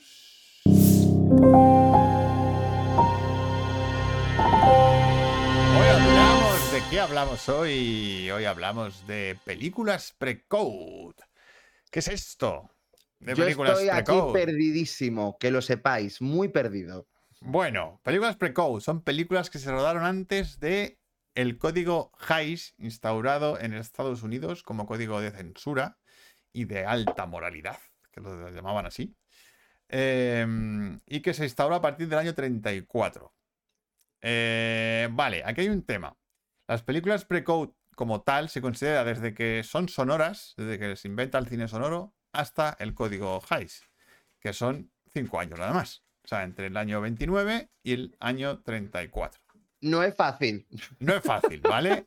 No hay tantas pelis. o sea, hay pelis, Claro. pero no hay tantas. Es verdad que fue una época que ahora lo, ahora lo voy a contar un poco, voy a definir un poco qué lo que pasó durante ese periodo. Ahora dirá Oscar Gil, una mujer para dos. Una mujer para dos. Una época bastante loca, ¿vale? Dentro del cine y muy atrevida, muy valiente, muy de romper normas. Y también, pues, la contrarrespuesta de eso fue el código Hays. ¿Vale? Eh, pero es verdad que películas pre-code son todas las anteriores a 1934 que se hicieron en Estados Unidos, porque eran películas que no tenían ningún código. O sea, no había ningún tipo de censura. Y pues películas del 16, del 20, todo el cine mudo, o sea, es cine mm, sin limitaciones. No había limitaciones morales, ni códigos, ni nada. Entonces, bueno, yo voy a intentar hablar de las películas que abarcan esos años, pero es verdad que de esos cinco años he visto pocas, tampoco he visto tantas. Claro, yo es que no he Y visto. mi hermano prácticamente no ha visto ninguna. Vamos, bueno, me ha tenido que regalar las, algunas suyas. Vale, pero sí que os quería explicar un poquito, eh, sobre todo lo que pasó con la mujer en esas épocas. O sea, en, Mm. en esos cinco años, ¿vale? Y os leo un artículo que he sacado de internet, ¿vale? Sobre esta época. Y es que desde 1929 hasta 1934, la Mm. mujer en el cine pasó a ser desenfadada, divertida, maquiavélica y liberal. Esos cinco años fueron los más descarados, explícitos y abiertamente sexuales de la historia del cine. En aquellas películas, las mujeres ascendían a altos puestos directivos, engañaban a los hombres a su antojo, eran madres solteras, dejaban de estar tan expuestas al yugo masculino, etc. Más de 50 actrices de la época, entre ellas Barbara Stanwyck, Bette Davis, Loretta Young, Mae West, Jane Harlow, Norma Shearer, Marlene Dietrich, Greta Garbo, Joan Crawford, se rebelaron contra el machismo y la figura dominante masculina en general, retratando a mujeres fuertes, sensuales, desinhibidas e independientes. Fueron Bueno. unas pioneras del- de inicios del siglo XX que marcaron las pautas de, un inminente, de una inminente transformación cinematográfica. Parecía que nadie podía, podía pararlas, hasta que cinco años después, en julio del 34, llegó la censura de los guiones. Hasta ese momento, el cine de Hollywood había sido la tierra de la libertad y la diversión. Eran películas adelantadas a su tiempo y plenamente vigentes todavía en la actualidad, debido a las modernas y subversivas que resultaban. Se llegaron a tratar temas sociales peliagudos o polémicos como el aborto ilegal, la bisexualidad o el divorcio. Los católicos fueron los máximos culpables de que se implantara el temible código Hays, debido a sus críticas y quejas sobre la conducta moral de las películas. Joseph Brin, un fanático religioso que llevaba trabajando cuatro años en la oficina de William Hayes, fue el principal impulsor de este código de censura, alegando que las cintas que se filmaban eran inmorales y atentaban contra la decencia. Brin poseía conexiones con la Iglesia Católica y fundó la Liga de la Decencia, un grupo religioso que les decía a los católicos qué películas podían ver. Fue Ayuso. Así fue como consiguió el poder para poner al cine de rodillas eh, frente a ellos. Y con ello el fin de la era pre-code. Desde ese momento, las películas no podrían estrenarse sin el nuevo sello de aprobación del código de producción y antes de rodarlas, los guiones deberían de ser revisados y aprobados. Es que a mí Esta etapa supuso un considerable retroceso de la imagen de la mujer en el cine. Volvía a Mm. ser considerada un simple complemento de la figura dominante masculina, una mujer sumisa y pura. Buah, es que me recuerda a la, a la- a- eh, que estoy viendo ahora eh, el cuento de la criada. Y claro, es que es el cuento de la criada. Es el o sea, cuento de la criada, o sí, sí, el cuento de la criada. Y ojo, porque es, eso es, es- fue una censura que no es censura del gobierno. Mm. No fue el gobierno quien hizo esto, Mm. ¿vale? Fue la propia asociación de productores. Se autocensuraron. Los Se propios, autocensuraron ellos. lo- los propios productores por las presiones del grupo católico que les decía a sus feligreses qué tenían y qué no Claro. tenían que ver. Porque, Entonces, claro, claro. ahí está el tema. Antes necesitaban público. Claro, tienes una, una asociación, un colectivo que a lo mejor es la mitad de la población. Y claro, ¿y qué haces? ¿Qué haces? Ahí está. Es que es una ¿Qué haces? putada. O sea, es increíble. Es lo que tú dices, el, el este de la criada, el El cuento cuento de de la criada. Claro, pues Sí, sí. había normas. eh, a ver, hicimos un programa, ¿vale? Hace, De código Hays. hace dos años, creo, ¿no fue? Sobre el código Hays y sus normas absurdas. Que ya si lo, lo veis, lo buscáis en internet, ponéis Bricocine código Hays y ahí tenéis todas las normas. Pero hay normas, pues de. Pues eso. El desnudo completo no se admite en ningún caso. No se muestran los detalles de los asesinatos brutales. El carácter sagrado de la institución del matrimonio y del hogar será mantenido. Los sacerdotes y los pastores y las, y las religiosas nunca se podrán mostrar capaces de un crimen o de un grupo impuro. Mm. O sea, las perversiones sexuales mm, no pueden aparecer en las películas. Mm. Ah, Oye, mira lo que ha dicho Oscar. Hedy Lamar fue la primera actriz en interpretar un orgasmo en 1933 en la peli checa Éxtasis, peli condenada por Pío 11. XI. claro. Años más tarde, Hedy Lamar inventó la tecnología Wi-Fi. ¿Cómo? ¿Qué? Eso último sí que es un what the fuck de cojones. Vale. Hostias. Así que bueno, esto es un poco eh, las películas pre-code. Entonces es esa época en la que Hollywood se lanzó al vacío en plan de vamos a modernizarnos. Y se convirtió, pues eso, en un sitio de extremadamente moderno, demasiado para la población. Entonces, pues llegó la censura y se cargó todo. De hecho, no se podían ver las películas europeas. O sea, las, el código Hays censuraba las películas que venían de Europa. Y no se podían ver o se veían censuradas. Así que. Menudo problemón que montó aquí el código Hays. Y estuvo treinta y pico años en activo el código Hays. ¿Vale? Se quitó en el año 67, creo. por ahí. No, no, googleadlo, amigos. Hedy Lamar, Wi-Fi. Hedy Lamar era un genio ingeniera, creo. Ah, bueno. mm, Eso ya, ahí ya me pierdo, no lo sé. También. Bueno, entonces. ¿Quién de aquí ha visto películas del Precode? ¿Eh? ¿Del chat? Si habéis visto Pues películas Óscar- Precode, Oscar seguro. Hombre, Oscar seguro, sí. Pero decir vuestras favoritas, ¿vale? Nosotros Eso. tenemos aquí algunas. Yo voy a poner algunas que son anteriores a lo que se considera precode porque son mudas, ¿vale? Pero es que para mí es lo mismo, porque son películas que no tienen código Hays aplicado. Así que bueno. Es precódigo Hays, claro. Claro. Eh, Venga, voy a empezar yo. ¿Empiezo yo? Venga, dale, empiezas Venga. tú.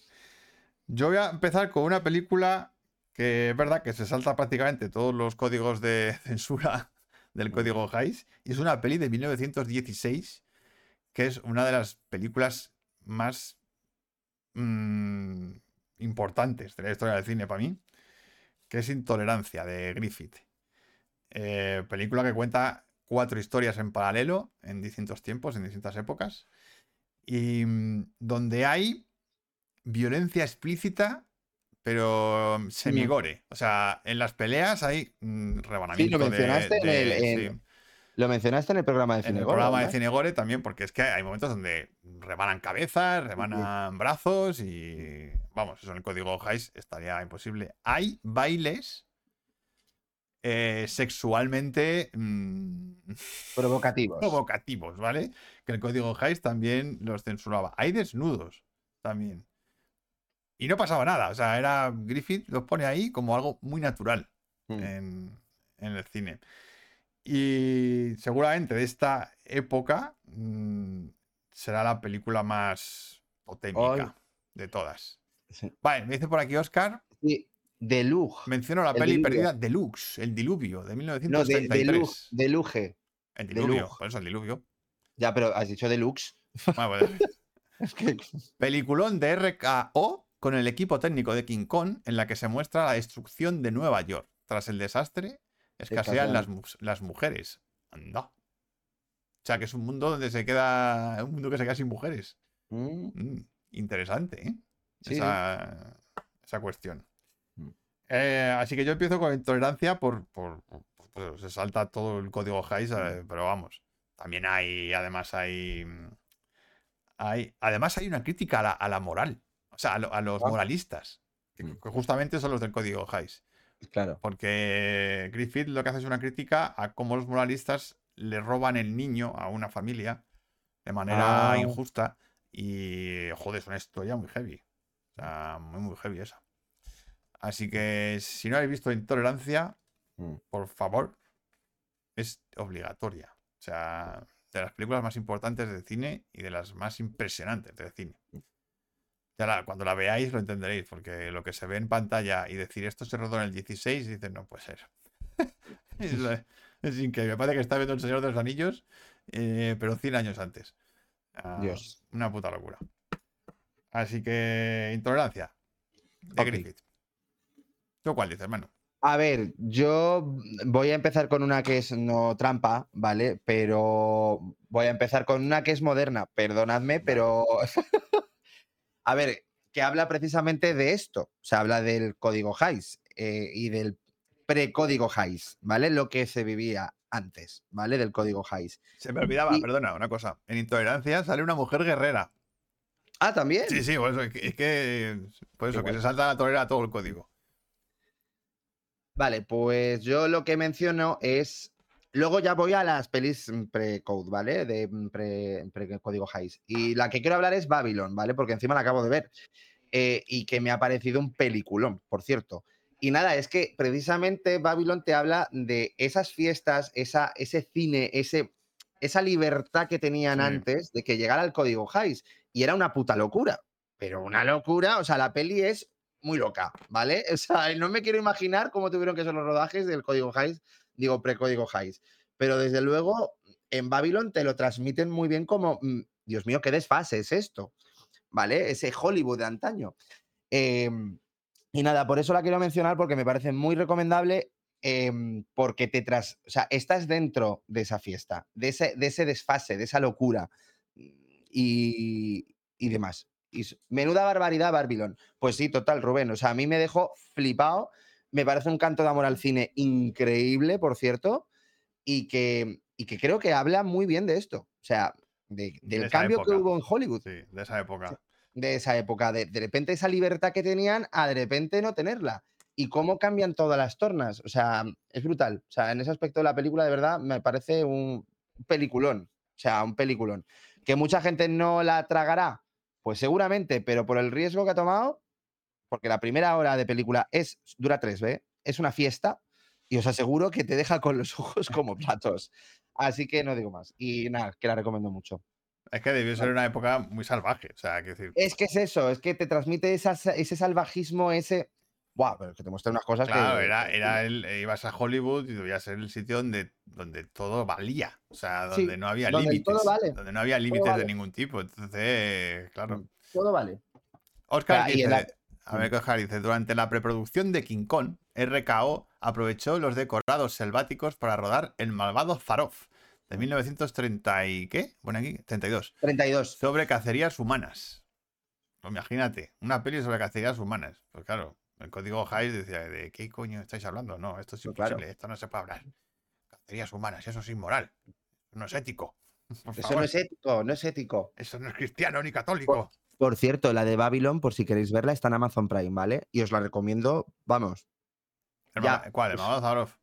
No, eh, Ah. la de Babylon. Ah, la de. Babylon. Ah, vale, vale. El malvado Zarov la tendréis en.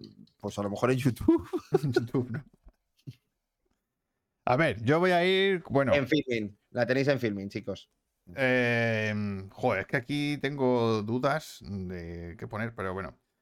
Eh, esta la pongo por calidad cinematográfica, Venga. ¿vale? No porque se salte a la torera mucho del código Hayes, Mm. se lo salta un poco, pero no es tampoco una peli que digas, wow, se, ca- se salta el código que te cagas. Eh, pero es que es un clásico perecedero, ¿sabes?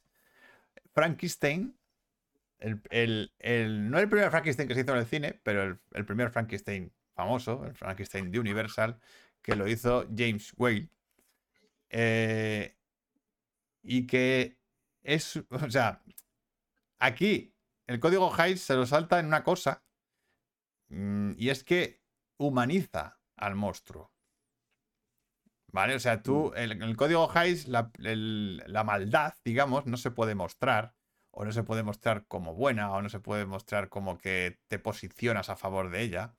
Mm. Y, y claro, por ejemplo, la escena de la niña cuando la tira al río, esa escena está censurada posteriormente por el código Hayes, en donde hay una copia, hay copias Claro. de la peli donde no está No está. ese, ese momento que coge a la niña y la tira. Em, Es que solamente me acuerdo del jovencito Frankenstein, perdóname, pero es, solamente me acuerdo de eso. claro, es que, es que tú no has visto la. No, La de no la he visto, no. Y mira que Oscar Sánchez, que aquí presente, me, me regaló, vamos, me hizo un regalazo. Pues eh, es un puto clásico, pero un puto clásico que toda el cine de terror posterior la ha copiado en un montón de cosas. Tiene el famoso plano de los zooms, de los tres zooms, pum, pum, pum, de dar susto. Ah, de sí. dar- o sea, eh, prácticamente lo inventa él, eso, cua- cuando, aparece el monstruo la primera vez. Eh, el tema de, de cómo humanizar al monstruo y a que al final el monstruo es una víctima Mm. de la locura de un doctor chiflado. doctor. Eh, cosa que eso en el código High seguramente no entraría tan bien, ¿vale? Eh, y bueno, el tema pues, de, la, de la violencia explícita, mm, tiene alguna escena de violencia explícita que pues está quitada, evidentemente, luego en la censura del código Hayes. Pero dentro de, de ese año, de- porque Frankenstein es del 31, em, Lo pone eh, de 31, se erotizó deliberadamente la figura de Bela Lugosi. Mm. Eh, bueno, hombre, sí, un poco. Entre comillas, hombre, erotizó, sí. bueno, se puede decir, sí. A mí es que no te creas que la Drácula de, de, no- De Lugosi. de Lugosi se me queda un poco así, ¿sabes? Mm. Eh, en ese aspecto, me parece mucho más revolucionaria Nosferatu y mucho más bestia Nosferatu. Sí. Eh, esa sí que se saca- salta el código Hayes por todos lados. Mm. Pero mm, es que la Drácula de, de Bela Lugosi se me queda así como muy teatral y muy. mm, No sé, Ya. un poco sosa. eh, para mi gusto. A mí, sin embargo, la, la- el Frankenstein de James Whale me parece una maravilla. Una- Y no la, he, no la he puesto en esta lista, pero eh, estaría a la par con El Hombre Invisible, también de James Mm. Whale, que también es una peli que telita el discurso que, que suelta y que a nivel de código Hayes también seguramente tendría cierta, ciertas problemillas para poder ser pasada.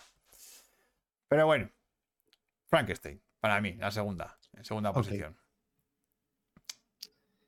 ¿Cuál, cuál es? ¿Tú, Manu? Pues yo voy a decir.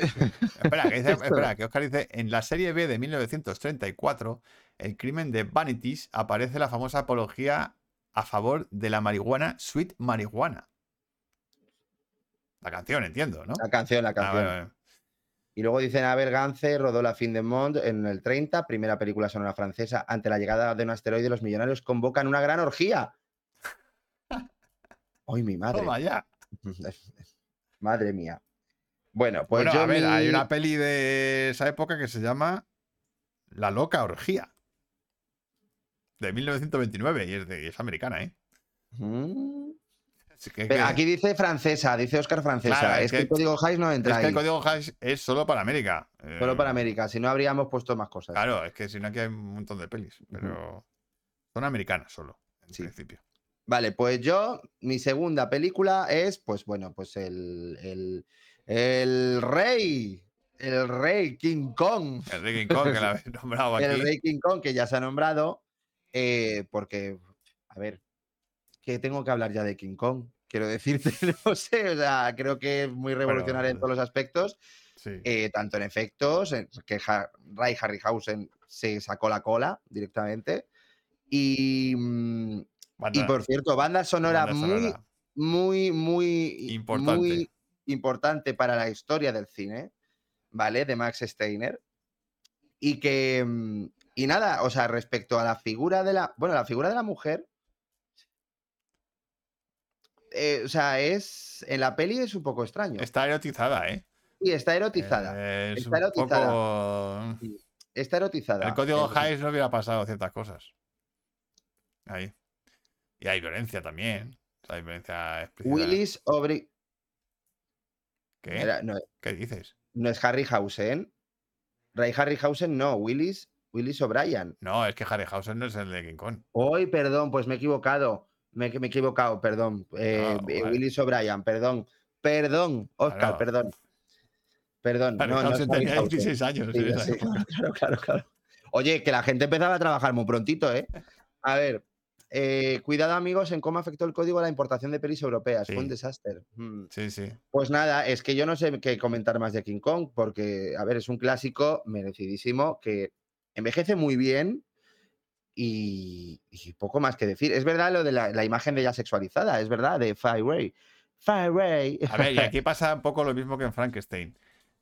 El monstruo es humanizado. Entonces, Claro, eh, al final, ese enfoque, eh, a Sí. lo mejor a la. mm, A ver, es verdad que, que- pero en ningún momento te quitas el tema de que es la bestia, ¿eh? O sea, no, no te lo quitan. Igual que en el remake de Peter Jackson sí que lo humanizan mucho más. Sí, ahí lo humanizan Vale. más, sí. Em, aquí, o sea, aquí no tanto. O sea, es que es muy animal. Sí. Bueno, sea, a ver, que el vestido que lleva Fireway en la, en la peli, Claro, es, Eso es tela. Eso o no lo permite el código no, ni de no, coña. no, ni de hecho, el código. Hays tenía prohibido el ombligo. O Comenta sea, el el tipazo ombligo no se podía ver nunca. Jamás. no, no, no, no. Comenta el tipazo de Fireray, pues eso es lo que estamos diciendo. Carol Durant, Glass. Glass, ¿cuál? no sé qué dices. Como sea Pero la bueno, de, La de Samalan. la de Shyamalan, sé. no sé. Pero vamos. eh, así que no sé, Don Cristal. Así que nada, pues King Kong. Va 100 años tarde. ¿Qué puedo decir de, de esto? Así que, pues nada. Eh, a ver qué dice por aquí. A ver, es verdad que lo que, lo que dice Oscar, que es que el código Hays afectó mucho a Europa. Mm. Aunque no, aunque no entrara dentro de Europa, eh, sí que afectaba, claro. Porque no podías exportar tus películas a Estados Unidos por- porque no la. No, No, no, no la- no. no pasaban el código de censura.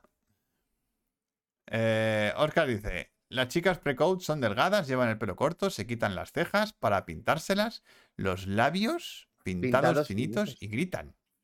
Gritan. Claro, como que en King Kong. El mayor, el mejor grito de la historia. Hostia, sí, sí. No- Glass a la bestia. No te entiendo, Carol. Glass a la bestia. Glass a la bestia. A la bestia. Cristal. No te entendimos, Carol. No te entendemos. Explícanos eso un poco. Explícanos eso. Bueno, pues eso, di tu número uno ya, ¿no? Mi número uno, ¿vale? Peliculón, peliculón, peliculón. Que es mm, pues la madre de todos los thrillers policíacos posteriores y que se siguen haciendo todavía, de CSI y de todas estas. Em, pero mejor. M. El vampiro, Ah, el vampiro de de Düsseldorf. Düsseldorf. Düsseldorf. de Fritz Lange. O sea, qué puto peliculón Ah, que, mira, es. que mezcla sonoro con, con, con cine mudo, está ahí en- entre medias. Mm. Y, mm, y que hace una cosa que es que el malo es muy malo, ¿vale? El Peter Lorre es muy malo, es un hijo de puta al que le coges un asco tremendo. Pero hay un momento en la peli en el que llegas a también empatizar con él un poco. ¿Vale? es ve- Mm. ¿Qué- qué- qué? Sí, sí. Di, di, di. Eh, ojo Pero- cómo trata King Pero, Kong el tema de la pero es que, prostitución. claro, dice. Miguel, es alemana. Eh, hostia, eso es verdad. Amigo, o sea, me ha hecho trampa. Me he hecho trampa aquí. es que como me has cambiado tú la- es, es- que me has cambiado tú la primera. es que cuando lo ha dicho papá, dice, le iba a decir yo, pero creía que era alemana. Es que es alemana. Mm, Ah, no, claro. vale, vale. Pues es verdad, es alemán. Es que Es claro, que yo también cambiado. estaba un poco. Claro, también es que me has cambiado la primera y entonces yo. Ah, pues bueno, dila tú. Yo, bueno, no, es que No, ya sé. no. Esa es para ti. Pero. Pero bueno, que el vampiro de sofá está de puta madre. Que la Que veáis. está muy bien que la veáis. Que la veáis. vamos, no es, y- no, no, no, no es. Bueno, es, no pre- es de no porque es de la época pre-code, pero. Sí, pero no. pero no es la. Dice, para una que había visto. Ay, qué fuerte. Eh, Y porque M tiene que ser otra peli más drogo festiva, dice. dice así. Vale. Ojo a cómo trata King Kong el tema de la prostitución. Última alternativa que le queda a la prota. Sí, total. Mm, Bueno, eso yo no sé si en la, en la original pasa. ¿El qué? Porque eso yo recuerdo en la, en la de Peter, el remake de Peter Jackson sí que se ve, pero en la de. No recuerdo yo en la original. Es que eso de la prostitución yo no sé muy bien. Eh, en, la, en la de Peter Jackson sí que lo mencionan, pero la- en la otra no. No, no, no, no, no lo recuerdo, no, no que no salga, no, no recuerdo. La tengo que volver a visionar. Pero bueno. En la de Peter Jackson sí. Mm. Sí, que de repente está viendo un cartel eh, para prostituirse. Para de repente meterse ahí. Mm. Mm. Bueno, pues eso. Bueno, pues entonces, a ver, porque me habéis. Te estaba dando tiempo para que busques, Claro, ¿vale? está- Te estaba dando tiempo para que busques. No, no, no para que busque. A ver, tengo. eh, claro, Ah, joder, no me acordaba yo de eso, Oscar. Denham le dice, ¿quieres acabar como todas esas chicas? Vale, vale, vale, vale, vale. Vale, eso pasa también, eh, claro. Ah, vale. El primer encuentro, por ejemplo, la de Peter Jackson es en el primer encuentro de Denham y, y- y ella, Fireway. Eh, que, que encima es en la calle, le dice, vamos a comer. Y comen Ya. juntos. a ver, porque. Yo aquí te diría una, por ejemplo. mm, voy a irme a otros lados. Em, Within Our Gates. Toma ya. Ah, Esa no la conoce nadie. no. Pero Within, tú la has visto. Sí, Within Our Ah. Gates. Y hemos hablado de aquí. Hemos hablado de ella aquí. Pero al principio. Cuando hacíamos Sí. lo del reto de las mil y un películas. Ah, sí. Eh, Que ya no. Bueno, ya seguiremos, ya continuaremos. Within Our Gate de, tú. de Oscar, Oscar Mi- Michaus o algo así, ¿vale? Es una peli de 1920 que es la primera película dirigida por un afroamericano que se conserva, ¿vale? Ah. Y, se, y además se grabó en, o sea, se encontró la película en- aquí en España, en la Filmoteca de Madrid, en los años 70, que se daba como perdida. Y es una película que trata el tema de los, del problema de los negros eh, en Estados Unidos y de cómo sufrían linchamientos y cómo sufrían acusaciones falsas los, las, los, los negros en, en los años 20. Y es. La parte final es horrible. O sea, horrible de, de lo virulenta que es y de lo violenta que es. Coño. O sea, eso no lo, no lo ves tú en un código Heist ni de coña. Y menos aún dirigida por negros y orientada hacia la defensa de los negros.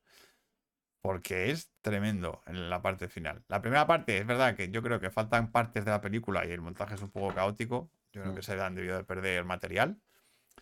Pero ojito con esta peli, Within Our Gates. Difícil de encontrar, ¿eh? Porque está, no está fácil. Eh, yo la encontré por internet, pero me costó bastante. Y de Oscar Micheaux se escribe. Oye, que, que Oscar tiene razón en una cosa.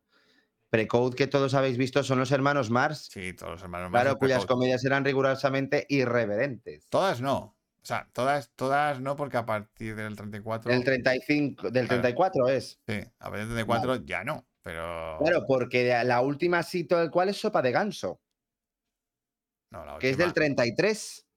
Y la siguiente es Una noche en la ópera, que es del 35. Claro, pues eso, la, la- la que entra dentro del código Hayes, o sea, el Sopa es sopa de ganso. Claro, Claro, claro. Que es la más libertina de todas. Sí. Claro. Lo puedes deletrear, me dices. ¿El qué? With- within, with- within our gates. Bueno, Bueno, escríbelo. La pongo aquí. Within our gates. Es que no sé si dices wi- sin puerta. Eh, Sí, Ah, es que es algo así, es sin nuestras puertas. Ah, mm. Es de- Bueno, eh, y este es el director. Dentro de. O dentro de, dentro de las puertas, ¿no? Algo dentro así. de nuestras puertas. Ah, within, claro, claro, claro. No es without. Eh, eh, eh, os- También pondría aquí, ¿sabes cuál? ¿Cuál? Eh, Nanook el Esquimal. El primer documental de la historia moderno, ¿vale? El primer documental moderno de la historia. Eh, porque sale un desnudo, tío. Pero un Onda. desnudo integral ahí. De, de la, cuando están en el iglú, la, la chica se desnuda, se despelota. Y el chico y el hombre también. O sea, los dos Pues mira. se despelotan y se meten en la cama con sus pieles tan panchos. Y dices, hostia, esto en el código Hayes es imposible. De hecho, el código, Impossible. el- en el código Hayes estaba prohibido hasta que aparecieran las, los matrimonios que aparecieran juntos en la cama. O sea, eso era, no se podía hacer. Y aquí tenías a dos personas en pelotas metidas en la cama, en un iglú. Así que Nanook el esquimal también. Tan fresquitos, oiga, ahí con las bolas, sí. Con las bolas. Ahí sueltas. Así que nada, di tu número uno, que también es mi número uno, venga. Ya es eh, eso. Y no le ha dicho nada, no le has Y dicho es, tú, curio- Óscar, es curioso que no lo ha dicho nadie, sí. Ay, cómo ha cambiado la historia de Pingu. Dice Dani. Eh, pues sí, ha cambiado, ha cambiado. Pues mi número uno, vale. Y es que aquí sí que se salta, después de los códigos que hemos dicho, del código Hayes, es que sí que va a la contra de todo. Es Frix, la parada de los monstruos, claro. Frix. Eh, así que normal que aparezca aquí, porque, hostia, Frix, Estuvo prohibida muchísimos años. sí, fue muy censurada.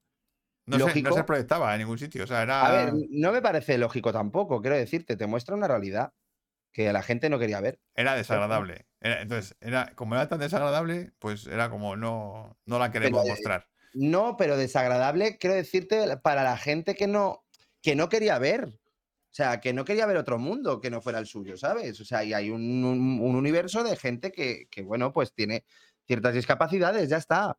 No, no pasa nada. Y cómo lo trata, ¿eh? O ¿Y cómo lo trata? Por eso mismo, me parece que se trata de manera, de manera fantástica. Pero bueno, eh, depende de cómo te la quieras tomar, ¿eh?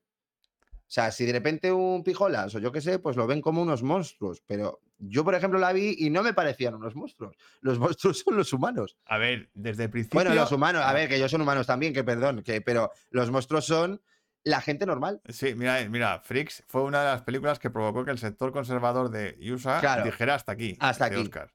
Hasta aquí. Es que, hombre, es una peli que es verdad que para los moralistas eh, está al Uh. límite, claro. Sí, está sí. al límite de lo moral y de todo, claro. Pero, pero, hostias, la peli se posiciona desde el principio. Quiero decir, en, nada más empezar pone un texto en el que explica por qué hace esta película. Sí. El, el Tom Browning. Browning.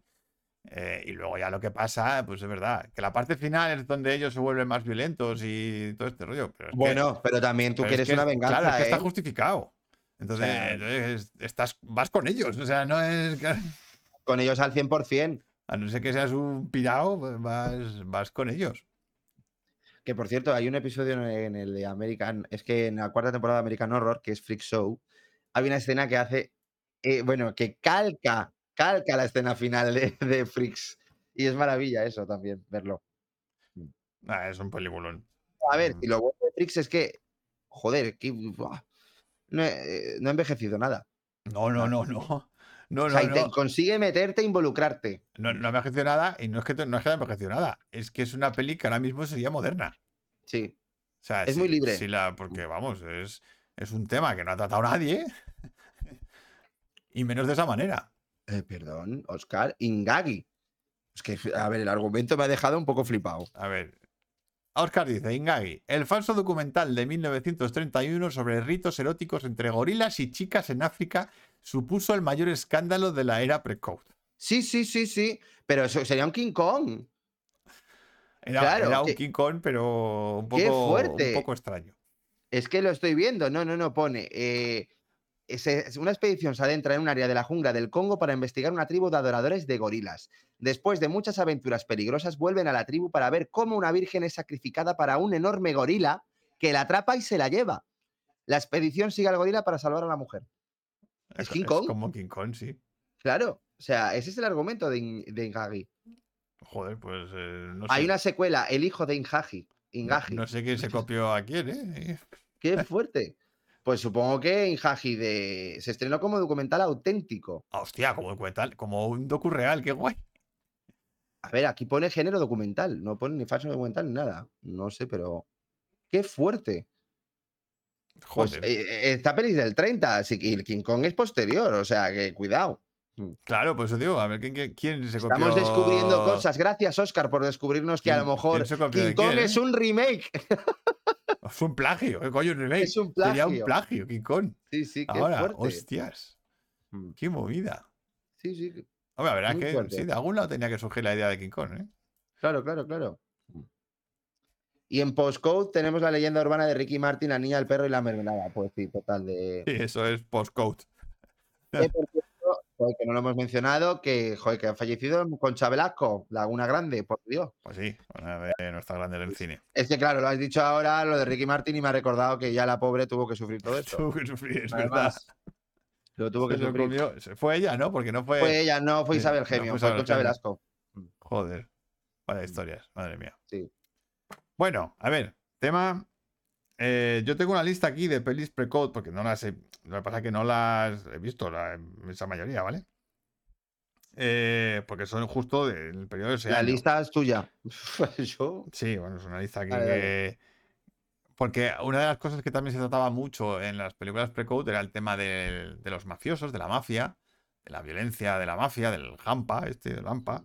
Sí, de Lampa. de, mm, eh, también había mucha, pues eso, libertad sexual, eh, drogas. ¿vale? Drogadicción. Todo eso aparecía en las películas de esa, de esa época.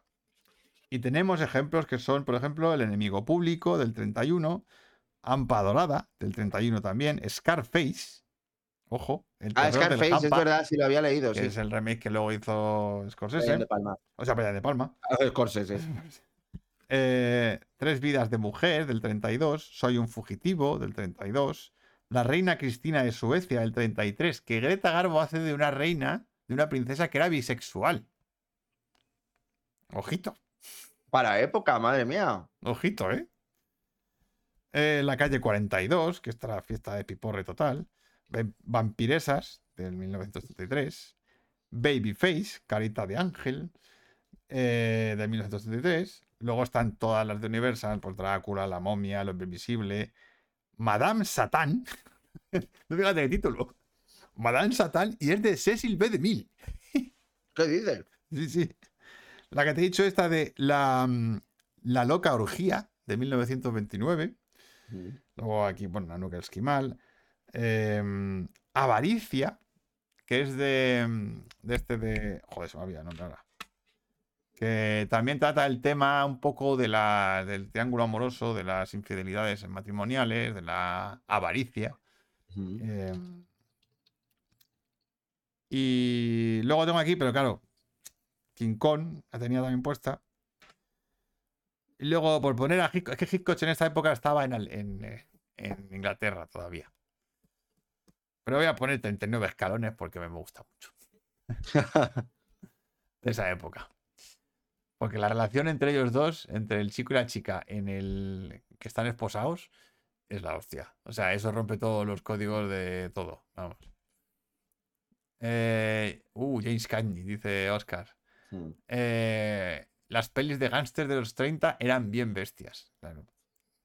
De hecho, pues en el código Hays se prohíbe todo el tema de tiros, de violencia, de, Mm. de mafiosos, o que si está, tiene que estar de manera muy camuflada. Eh, Oscar dice que la mayoría de talkies pre-code, de las habladas, Mm. del 28 al 34, se estrenaron con normalidad y título español en la España republicana sin censura alguna. Hostia, es verdad, claro. Pero yo justo en la época antes de la guerra civil, aquí. Mm. Entonces no, no había censura, claro, aquí. Y se estrenaban. Ah, bueno, claro, claro. las pelis se estrenaban tal cual. Curioso, ¿eh? Llegó la censura a Estados Unidos justo cuando llegó aquí también. Sí, es verdad que es fuerte. Curioso. Sí. Dice Laura que Oscar es una enciclopedia. Sí, es una enciclopedia, sí. Así que, bueno, pues esta es un poco la historia de las películas pre-code. Eh, es un tema muy interesante de las que se habla, de- del que se habla bastante poco en, en cine. Sí, es verdad. Pero, si vais a Filming, tenéis una lista de películas pre-code. No hay sección incluso. Hay una sección, por eso, hay una lista, hay una sección de películas pre-code y hay bastantes. No están todas, evidentemente, pero hay bastantes. Mm. Y es casi, casi, casi es un subgénero, como dice Oscar. Así que películas pre-code, esos cinco años locos de, de Hollywood Loquísimos. que pudieron cambiar el mundo para siempre, pero luego vino el código Hays a joderlo todo. Aunque gracias al código Hays también pasó una cosa, y es que los directores se volvieron mucho más sutiles. Y metían... Y, y Ah, bueno, entonces, claro. claro, hac- eh, Hacías más inventiva. Claro, eh, hicieron, hicieron que las películas fueran mucho más sugerentes. Sin mostrar nada, decían cosas muy heavy. Que Hitchcock era un puto amo para eso. Mm. Para meter cosas y, y temas muy, muy escabrosos sin saltarse la censura. De hecho, bueno, Psicosis fue muy importante para cargarse el código Hays. Eh, pero bueno. Pues nada, chicos, vamos. eh, cerramos ya el tema código Hays Vale. y Precode. Y nos vamos a nuestro amiguito y querido director Quentin Tarantino en Grandes Directores. Vamos a ver. Quentin Tarantino, que nació en el 63 y sigue vivo, por supuesto, y haciendo pelis. Y tenemos la suerte de vivir en la época donde este hombre hace películas. Así que, aunque bueno, a ver qué pasa, porque lo mismo la siguiente es la última. ¿No, Manu? ¿Cómo? Que lo mismo la última. La de Quentin. Ah, bueno, sí, sí, la, la última. siguiente que haga. Claro. Así que vamos a ver un poquito de historia de Quentin Tarantino. Bueno, vamos a explorar la cinematografía única de Tarantino, un maestro de la narrativa no lineal y diálogos impactantes. Desde la ultraviolencia de Pulp Fiction hasta la venganza en Kill Bill, su estilo distintivo lo convierte en un icono. Listos para adentrarnos en su mundo de referencias y creatividad sin límites. Primera película. Primera peli. Reservoir Dogs, de 1992. Reservoir Dogs es un tour de force de dirección. Diálogos ingeniosos y encuadres dinámicos te sumergen en el bajo mundo criminal. La edición, la edición fragmentada crea un suspense constante, mientras que los personajes llenos de matices y diálogos ingeniosos nos sacan una sonrisa. El uso creativo de la música para mostrar escenas violentas generó polémica en su momento, pero se convirtió en una de las señas de identidad. Un deslumbrante de- inicio para su estilo distintivo. Lo de la, la adicción. La adicción fragmentada. La edición, sí. Pulp Fiction, 1994. Pulp Fiction es un mosaico de historias entrelazadas. La dirección crea una montaña rusa emocional con diálogos icónicos y unos personajes que ya son historia del cine. Saltando en el tiempo como nadie y mezclando el cine europeo con el americano, Tarantino crea un nuevo lenguaje cinematográfico basado en el metacine y el humor negro. Una combinación explosiva. Kill Bill, 2003. Kill Bill muestra la maestría de Tarantino en la dirección de acción y estilo. Inspirado por géneros como el cine de artes marciales y el spaghetti western, cada escena es una obra de arte sangrienta, una oda a la dirección estilizada y la narración visual. La cantidad de referencias a otras películas es prácticamente infinita. Metacine llevado a su máxima expresión. Qué bruta es esta peli. Es maravilla. Malditos Bastardos, de 2009. Malditos Bastardos fusiona historia y ficción con un estilo visceral. Cada escena está saturada de tensión y diálogos intensos. La dirección transforma la narrativa histórica en un thriller implacable que juega, con tus expectativas y emociones transformando la historia como quiere, porque puede. Tarantino en su máxima expresión. Y esto, esta peli es muy clave ¿eh? para el tema de las, del, la meta historia Sí, bueno, y el meta suspense este. el meta. Jugar con ello. Sí, cambiar la historia y darle una vuelta a turca. Django desencadenado. ¿En serio, Django, aquí metida? Perdón. ¿Qué le pasa a Django, por Eh, favor? no, me parece de las peores. O sea, no puedo. Bueno, ay, que sí. Django desencadenado es una reflexión brutal sobre la Hombre, es esclavitud que te has saltado para mí del top 3. Ya, ya te lo has saltado. Pero bueno, ya está. yo, es, claro, mi porque- es mi comentario. Ya. Ya está. Es mi comentario. La dirección canta la Solamente- brutalidad del pasado y la, y la empodera a través de su protagonista. Cada toma está llena de simbolismo y significado, creando una película que desafía, entretiene y tengo un perro aquí en la oreja Hoy, y hoy. provoca reflexión. ¿Qué hace? Con un reparto en estado de gracia. Esta peli está. ¿Ves? Hasta Django no le gusta. Está diciendo, cállate. sí, A ver, es que mi perro se llama Django, ¿vale? De- ya, ya, ya, bueno. Por eso ha aparecido por aquí. Un Eh, popular opinión. Mira, Rubén dice, llegas a pensar si Hitler murió así de murió verdad. así. Seguro que algunos lo ha creído. Después Sí, de ver a saber. Algunos Eh. youtubers de estos, como el, el, el Jordi Wild. Seguro que Jordi Wild se lo cree, que Hitler murió así.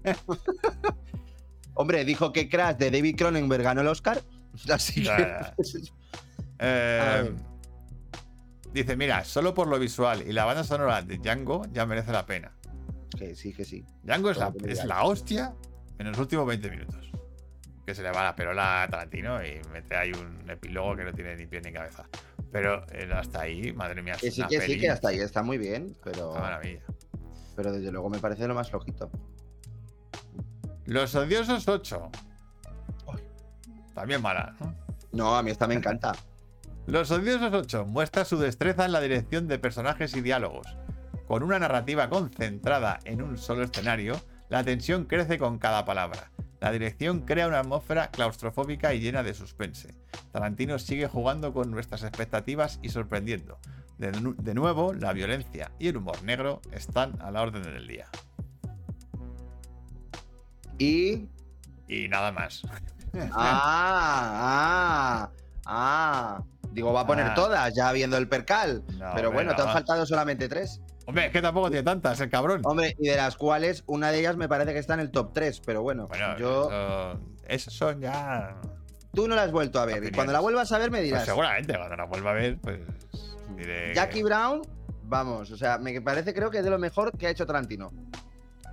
A ver, que todas me gustan. O sea, a mí todas Así me que, a ver, si a mí también todas me gustan. A mí la más pero- floja, la más, para mí la más floja es la última. Eh, yo creo que para mí también. Sí. Luego iría Django y luego iría, si acaso, Death Proof, pero Death Proof la verdad es que la disfruto mucho, me parece muy está muy bien también, sí. Bueno, Así que, curiosidades aquí del amigo Tarantino. Accidente de Maxen en Reservoir Dogs. Durante el rodaje, Michael Maxen golpeó accidentalmente una silla en lugar de una mesa, fracturándose una costilla. Siguió actuando y la escena se convirtió en icónica. Error de continuidad en Django sin cadenas. Bueno, desencadenado. Leonardo DiCaprio se cortó la mano en una escena donde golpeó una mesa. La sangre real quedó en un vaso roto y en la cara de Kerry Washington. Tarantino mantuvo la toma en la película. Y esto se nota mucho en la reacción Sí. de los actores de cuando, los ven, actores alrededor. cuando ven la escena. Dicen, hostias, que se, que se ha cortado. Eh, estilo único de escritura de Tarantino. Sin formación formal en escritura, aprendió sobre estructura de historias mientras trabajaba en un videoclub. Escribe guiones a mano en cuadernos y lee diálogos en voz alta para darle autenticidad. Así que este tío no, no ha estudiado cine. Nada, cero. Y ahí le tienes. Mm. Estilo cinematográfico. Diálogos icónicos y conversaciones pulp. Tarantino es famoso por diálogos memorables que mezclan profundidad y trivialidad. 2. Narrativa no lineal. Juega con el tiempo y entrelaza historias para añadir complejidad a sus películas. 3. Homenajes al cine y referencias culturales. Llena sus películas con referencias a películas y cultura pop, deleitando a los fans del cine. 4. Violencia estilizada y exagerada. La violencia visualmente impactante es una firma distintiva de su obra. 5. Selección musical cuidadosa. La música elegida se ajusta perfectamente a las escenas, creando momentos memorables. Así que bueno, Bueno, yo aquí tengo que. que ya hablarás, pues habla. Ya hablaré de ello. Habla. No, quiero decirte, Tarantino me parece muy guay cómo utiliza sus, sus músicas, pero no me gusta, por ejemplo, el hecho de que ponga temas de Morricone a la balala porque al final no hay ningún leitmotiv. No los hay. Eh, no, claro, es verdad que el uso de la banda sonora de No Tarantino lo hay. no es el uso tradicional de las bandas sonoras. No, o sea, básicamente es crear escenas Videoclips, icónicas claro. y ya está. Claro, un videoclip, ese, ese es el problema para mí del, de Tarantino, que salvo eh, lo hizo en Los Odiosos 8, que ahí sí que tuvo composición de Morricone por fin. Pero, Pero- yo creo que sea un problema. A ver, eh, no, pero cuando hay canciones no hay problema. No, no, no lo hay. Me parece un problema cuando coges eh, temas musicales de otra película. Por ejemplo, en Django desencadenado hubo una cosa que no me gustó nada. Y es meter un tema de una película de Bajo el Fuego, de una composición de Jerry Goldsmith, que es mitiquísima, es una obra maestra, y de repente la metes ahí. ¿Qué haces metiendo Bajo el Fuego una película de guerra de Nick Nolte? eso lo hace también en Kill Bill. Ya, pero en Kill Bill, eh, bueno, sí, en Kill Bill también. Claro. En Kill- Ya, pero eh, ¿sabes qué pasa? Que en Kill Bill el muy cabrón lo asocia con los personajes. Ese es el tema. ¿Sabes? O sea, el tema de ella, el tema de, por ejemplo, de Daryl Hannah, es un tema de, de Bernard Herrmann. Em, eh, o sea, quiero decir, por lo menos lo saca. Le busca los- un motivo. le busca un motivo a cada personaje. O, por ejemplo, el tema de la venganza de... O sea, Claro. ya lo- lo- los tiene. Es, pero por eso, porque, porque lo que hace Tarantino es, mm, es hacer mm, un universo con el metacine. Sí, sí, claro, Es pero re- eh, es, re- le da un nuevo significado a cosas que tienen que tenían otro significado antes. Sí, Y- pero el tema está que ahí, que en los odiosos 8 no me parece que encaje tan bien eso, ¿sabes? Es lo que a mí no. Digo, los odiosos 8 no, Django, perdón. Django. Sí, pero bueno. Ahí bueno. Es, es el plan de voy a alargar esta escena porque quiero meter este tema musical. ¡Pum! Metido. O sea, me pues resulta raro, pero bueno. Bueno, Dani dice que es un, un popular opinión. Me quedo Ah, con bueno. Dick Prof, Kill Bill y los odiosos 8 como Charlist. Magi dice que solo por lo visual y la banda sonora, Django ya merece la pena. Claro. Si es que cada película suya a su manera es una joya. Laura dice Puto que amo, es puto amo. Así, ya está. En Los Odiosos 8, uno de los actores, y es verdad, Carl Russell, rompió una guitarra ultra costosa y dicen que la reacción por sorpresa de la actriz, que sabía de valor, es genuina. No, no, no. O sea, esto es, Es real. que si tú ves, si tú ves esa escena, La cara de ella es. es que un ella no mira, ¿eh? es que ella no le mira a él. Que eso lo- Mm. por- por eso digo, es que ella va a mirar como a alguien de producción. O sea, es- es- está como diciendo que se ha cargado la guitarra. Sí, sí. Es que se queda mirando a alguien de producción Sí, fuera de plano. Y claro, la reunión suya es. Claro, claro que es genuina, no se ha jodido, claro. Pero es que está hasta mal. O sea, porque no está mirando, no está mirando a Jeff Bridges, está mirando a, a- No, a no, no, está mirando a alguien de fuera. Sí. Porque la escena, sí, sí. Las es- tiene, la tienes en YouTube. la tienes en todos dura nada, una fracción de segundo, pero se nota. Sí, sí. Mm. Y bueno, pues. mm, cerramos Tarantino y nos vamos con. Bricofest. No, esto no es. Ya que me he equivocado. Eh, aquí. No, eh, vamos a. aquí, coño, a tu. Vale. Seguimos preparando el corto para el Bricofest. Ya sabéis, la premisa del personaje se enfrenta al fin del mundo, a la noticia del fin del mundo. Y estamos en la fase de guion. Entonces, ¿cómo se escribe un guion? Hoy vamos a ver cómo se escribe literalmente un guion, ¿vale? ¿Qué técnicas hay que usar? Pues em, voy a poner la captura de la pantalla aquí, eh, a ver que lo vea. Para que veáis, os pongo un guion, como qué formato tiene. Este no es, es este de aquí. Aquí estamos. ¿Vale? Un guion tiene que tener la fuente Courier New, que es la que se utiliza en guion, que es como una fuente. Te ha aparecido. Ahora, ahora sale el guion. ¿Lo ves? Ah, no. Entonces está aquí. Ya, perdón. Perdón. Me estaba equivocando.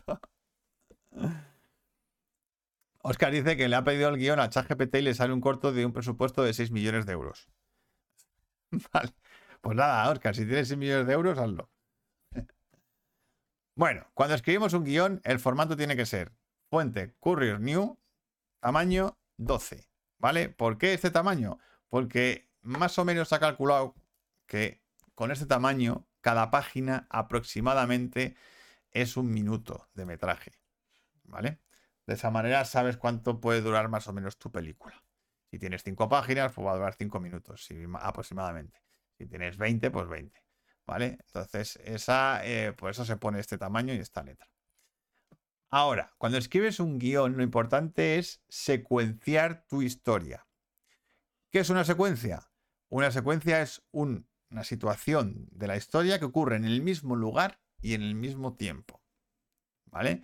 Si cambias de lugar, tienes que cambiar de secuencia. Y si cambias de tiempo, también tienes que cambiar de secuencia. Las secuencias se enumeran, como veis aquí arriba, ¿vale? Interior, pone secuencia 1 y, luego ponéis dónde ocurre esa secuencia. ¿Es un interior o un exterior? Describes qué es, en este caso es sala grande, y si es día, noche, atardecer o eso. Eso es lo que pones en la cabecera de la secuencia. Y luego ya, lo siguiente es la descripción. La descripción tiene que ser objetiva. No puedes poner eh, cosas emocionales o cosas que no puedas mostrar tú en pantalla. Por ejemplo, el personaje piensa en su madre muerta. Pues no puedes poner eso porque tú no sabes, no puedes mostrar eso en pantalla, ¿vale? Tú tienes que poner el personaje está reflexivo. Punto. No sabes en qué piensa porque es imposible meterte en la cabeza de alguien. Es una novela, puedes hacerlo, pero aquí no. ¿Vale? Entonces tienes que ser muy descriptivo. En este caso, pues una sala grande, decorada con un fondo color cielo atardecer, una escalera vieja, un foco de luz morada, tal. Cosas. Cuando aparece un personaje, se escribe en mayúsculas la primera vez que aparece, ¿vale? Para que se identifique bien. Y entre paréntesis se suele poner la edad que tiene. Y de esa manera ya el, el lector ya sabe eh, más o menos cómo posicionar por lo menos eh, qué edad tiene ese personaje. Luego, más cosas, los diálogos. Los diálogos se hacen como cuando leéis teatro, ¿vale? Esto es muy parecido al teatro. Eh, se pone el nombre del personaje y abajo, con una sangría mayor, se pone el, eh, el diálogo de esa persona. Y a veces entre, entre llaves se pone la actitud, ¿vale? Sara, enfadada. Nada, eh, que Mónica tampoco puede quedar. Pues eso, ese es el diálogo y lo, va a decir con tono enfadado para que el actor sepa cómo tiene que estar su personaje en ese momento. Así, básicamente, vas haciendo secuencias, descripciones y diálogos. Y con esto, poco a poco, vas creando tu guion. Como hemos dicho en los capítulos anteriores, ya, tienes, ya deberías tener tu personaje definido, tu trama definida, tus tres actos definidos, y ya con esto puedes empezar a escribir. Entonces, escribes el guion ya con este formato. Y esto te va a dar una cantidad de páginas, más o menos, pues va a ser el minutaje que va a tener tu, corto. Vale, esta es la manera de escribir cortos de manera profesional, así mm, rápidamente. Aplicaciones que os pueden venir bien para escribir, porque lo podéis hacer en Word, pero es un coñazo estar haciendo esto en Word con el, con el tabulador y todas estas cosas. Pues os voy a dejar dos que son gratuitas, ¿vale? y que os pueden venir bien para escribir.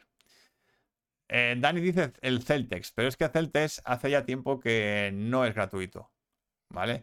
Y además se ha, se ha vuelto bastante carete. Entonces, em, está bien, es un programa muy guay, pero no es el más accesible, digamos, ¿vale? Entonces, yo os voy a recomendar uno que se llama Kit Sceneary, lo voy a poner aquí, ¿vale? Eh, bueno, Rubén está hablando de Fade In, o Fade In, mm. que es el que usamos nosotros para escribir. Fade in, que lo usamos nosotros para escribir, Rubén y yo. Yo lo he usado también. Eh, yo tengo comprada la licencia de Fade In y está muy bien. No es gratuito, ¿vale? Pero tiene un precio, tiene, tiene un precio bastante accesible. Pero este kit, se llama Kit Scenary, este es libre, ¿vale? Este es gratuito. ¿Qué ha pasado con esta aplicación? Que ya ha dejado de tener eh, actualizaciones. O sea que no vas a tener actualizaciones a sistemas nuevos y tal, a Windows 11 o cosas de estas, pues seguramente no sé si se podrá usar. Yo creo que sí, porque estos tipos de programas son muy sencillos y funcionan en casi todos los sistemas operativos. Y hay otro, porque eh, Kit Scenaries eh, fue comprada por otra aplicación que se llama Story Architect. Y esta eh, tiene, es de pago, pero tiene una versión libre, ¿vale? Gratuita. Y esa versión gratuita te permite escribir un guion de manera básica, o sea, normal y corriente. Y se llama Story Architect. Entonces, eh, os paso aquí eh, los enlaces, que no los he puesto. Mira, este es el enlace de Story Architect.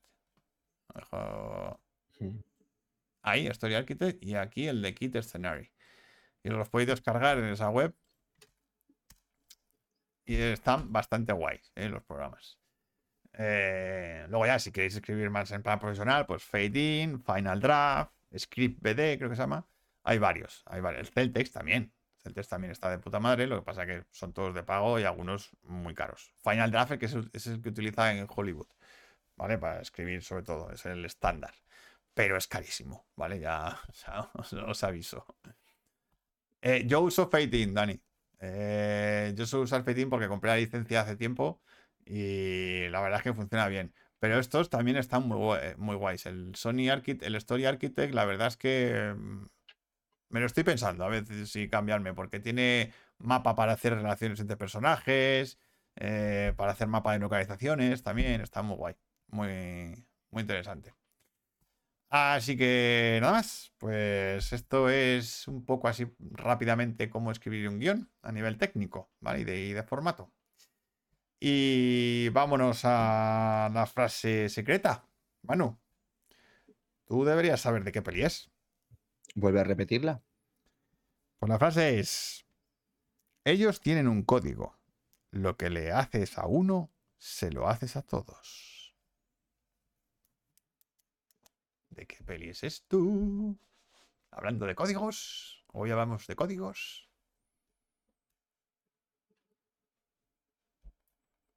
Mm, dicen Robocop por aquí. Frix. Frix. ¿Es Frix? Muy bien, Lauri. Joder, pues yo no me acuerdo. Sí, sí. Ah, el código, vale, sí, sí. Claro, sí, es el código de los de ellos. De ellos. Sí. Claro, la venganza, ¿por qué es? Sí, sí, Claro. claro, claro, claro, Lo claro. que le haces a uno, se lo haces a todos. Sí. Mm. Que es un código de supervivencia que tienen ellos. Sí. Yo, pues lo primero que estaba pensando era en Matrix. Digo, por Matrix. favor, digo, yo, yo qué sé, pero.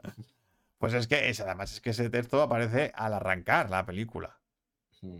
Que pone. que hace mucho que no la claro, veo, ¿eh? este colectivo de personas que viven en el circo, tal, tienen un código. Y ya lo explican. O sea que. Frasaca. sí, Fraca, sí. Sí, sí. Frasaca. Pensaba que ponía fracasa. Sí, eso. Bueno, pues. Pues nada más, chicos. Hasta aquí Sí, hemos llegado con el episodio de hoy. Vamos a ver de qué vamos a hablar la semana que viene. Pues bueno, ¡Wow! A ver, teníamos póster de gana La muerte como personaje, Viva la France y Cine Galler. Y ha ganado con más de la mitad La muerte como personaje. pues nada, qué mejor que en Navidad. Qué mejor que en Navidad que hablar de la muerte. ¿verdad? Sí, señor. Como personaje, ojo, no de la muerte, de como Eso, ¿no? personaje. Eh, eh, cómo se ha mm, representado la muerte en el cine. Bueno, no, personajes de que, que- quiero decirte, o que sea, representamos la muerte. Bueno, yo lo entiendo así, no lo sé. no, yo sobre todo en plan de, por ejemplo, bueno, el séptimo sello, o sea, no Claro, que ese tipo de cosas. decir que- Vale, vale, por eso, por eso. eh, No de repente, oye, que uno, est- que uno está muerto. No, no es eso. no, no. La- la Bru- Bru- muerte. Bruce Willis, ¿no? Pues, Bruce No, Willis. sí, por eso. No, no, no vale. Vale, la muerte como personaje. Vale, mamá dice que no le sale la encuesta. Ah, pues Ah, no, no. sé. Ah, bueno, yo qué sé, cosas. Ah, porque ya la ha cerrado. Claro, No, ahora ya no. Ahora, Ahora ya, ya ah, no. ahora ya la he cerrado, ¿vale? claro, pero, ya no sale. pero ha estado todo el programa puesta. Ah, dice a mí tampoco me salía, pero en mi móvil de curro sí. Vaya. Destino Destino final no. Es que es un personaje más. es no, interesante ese tema, ¿eh? es, es que, es que yo lo había pensado Sí, también. al eh, final eh, mola. es que es un personaje y es el, la trama. Nunca sí. vemos, pero está ahí siempre. Sí, Sí, sí. por eso mismo. Qué curioso. Bueno, pues la semana que viene nos vemos con eh, la muerte como personaje en el cine. Y bueno, pues ya sabéis, para terminar tengo que agradecer a nuestros mecenas, que tenemos un nuevo mecenas, una nueva mecenas, a Laura, que tenemos aquí, que además es mecena top. Em, también tenemos que dar las gracias a Juan Pedro, a Clara, a Óscar, a Iván, a Robert, a Sergio, a Petricor, a Eva, a Rafa, a Rubén, a Morla, a Freya, a Rafa Gómez. Muchas gracias por hacer posible este programita. Y, y además, gracias a esta aportación, los proyectos de Synasis Films, no solo Bricocine, también salen adelante. Así que muchísimas Mira, como gracias. dice Oscar, desde que es mecenas tiene más amantes. Eh, Ya, además eso. Del Además círculo eso. polar. O sea, además eso. Si eres mecenas, encima te damos amor. Bueno, chicos, que paséis muy buen puente. Esta semana llena de festivos. Y nos vemos la semana que viene con la muerte. Eso. A ver qué tal se nos da. Bueno, que paséis muy buena semana. Que viva el cine siempre. Y eso, pues a ver mucho cine. Eso, Nos chicos. queremos. Chao. Chao, chiquis.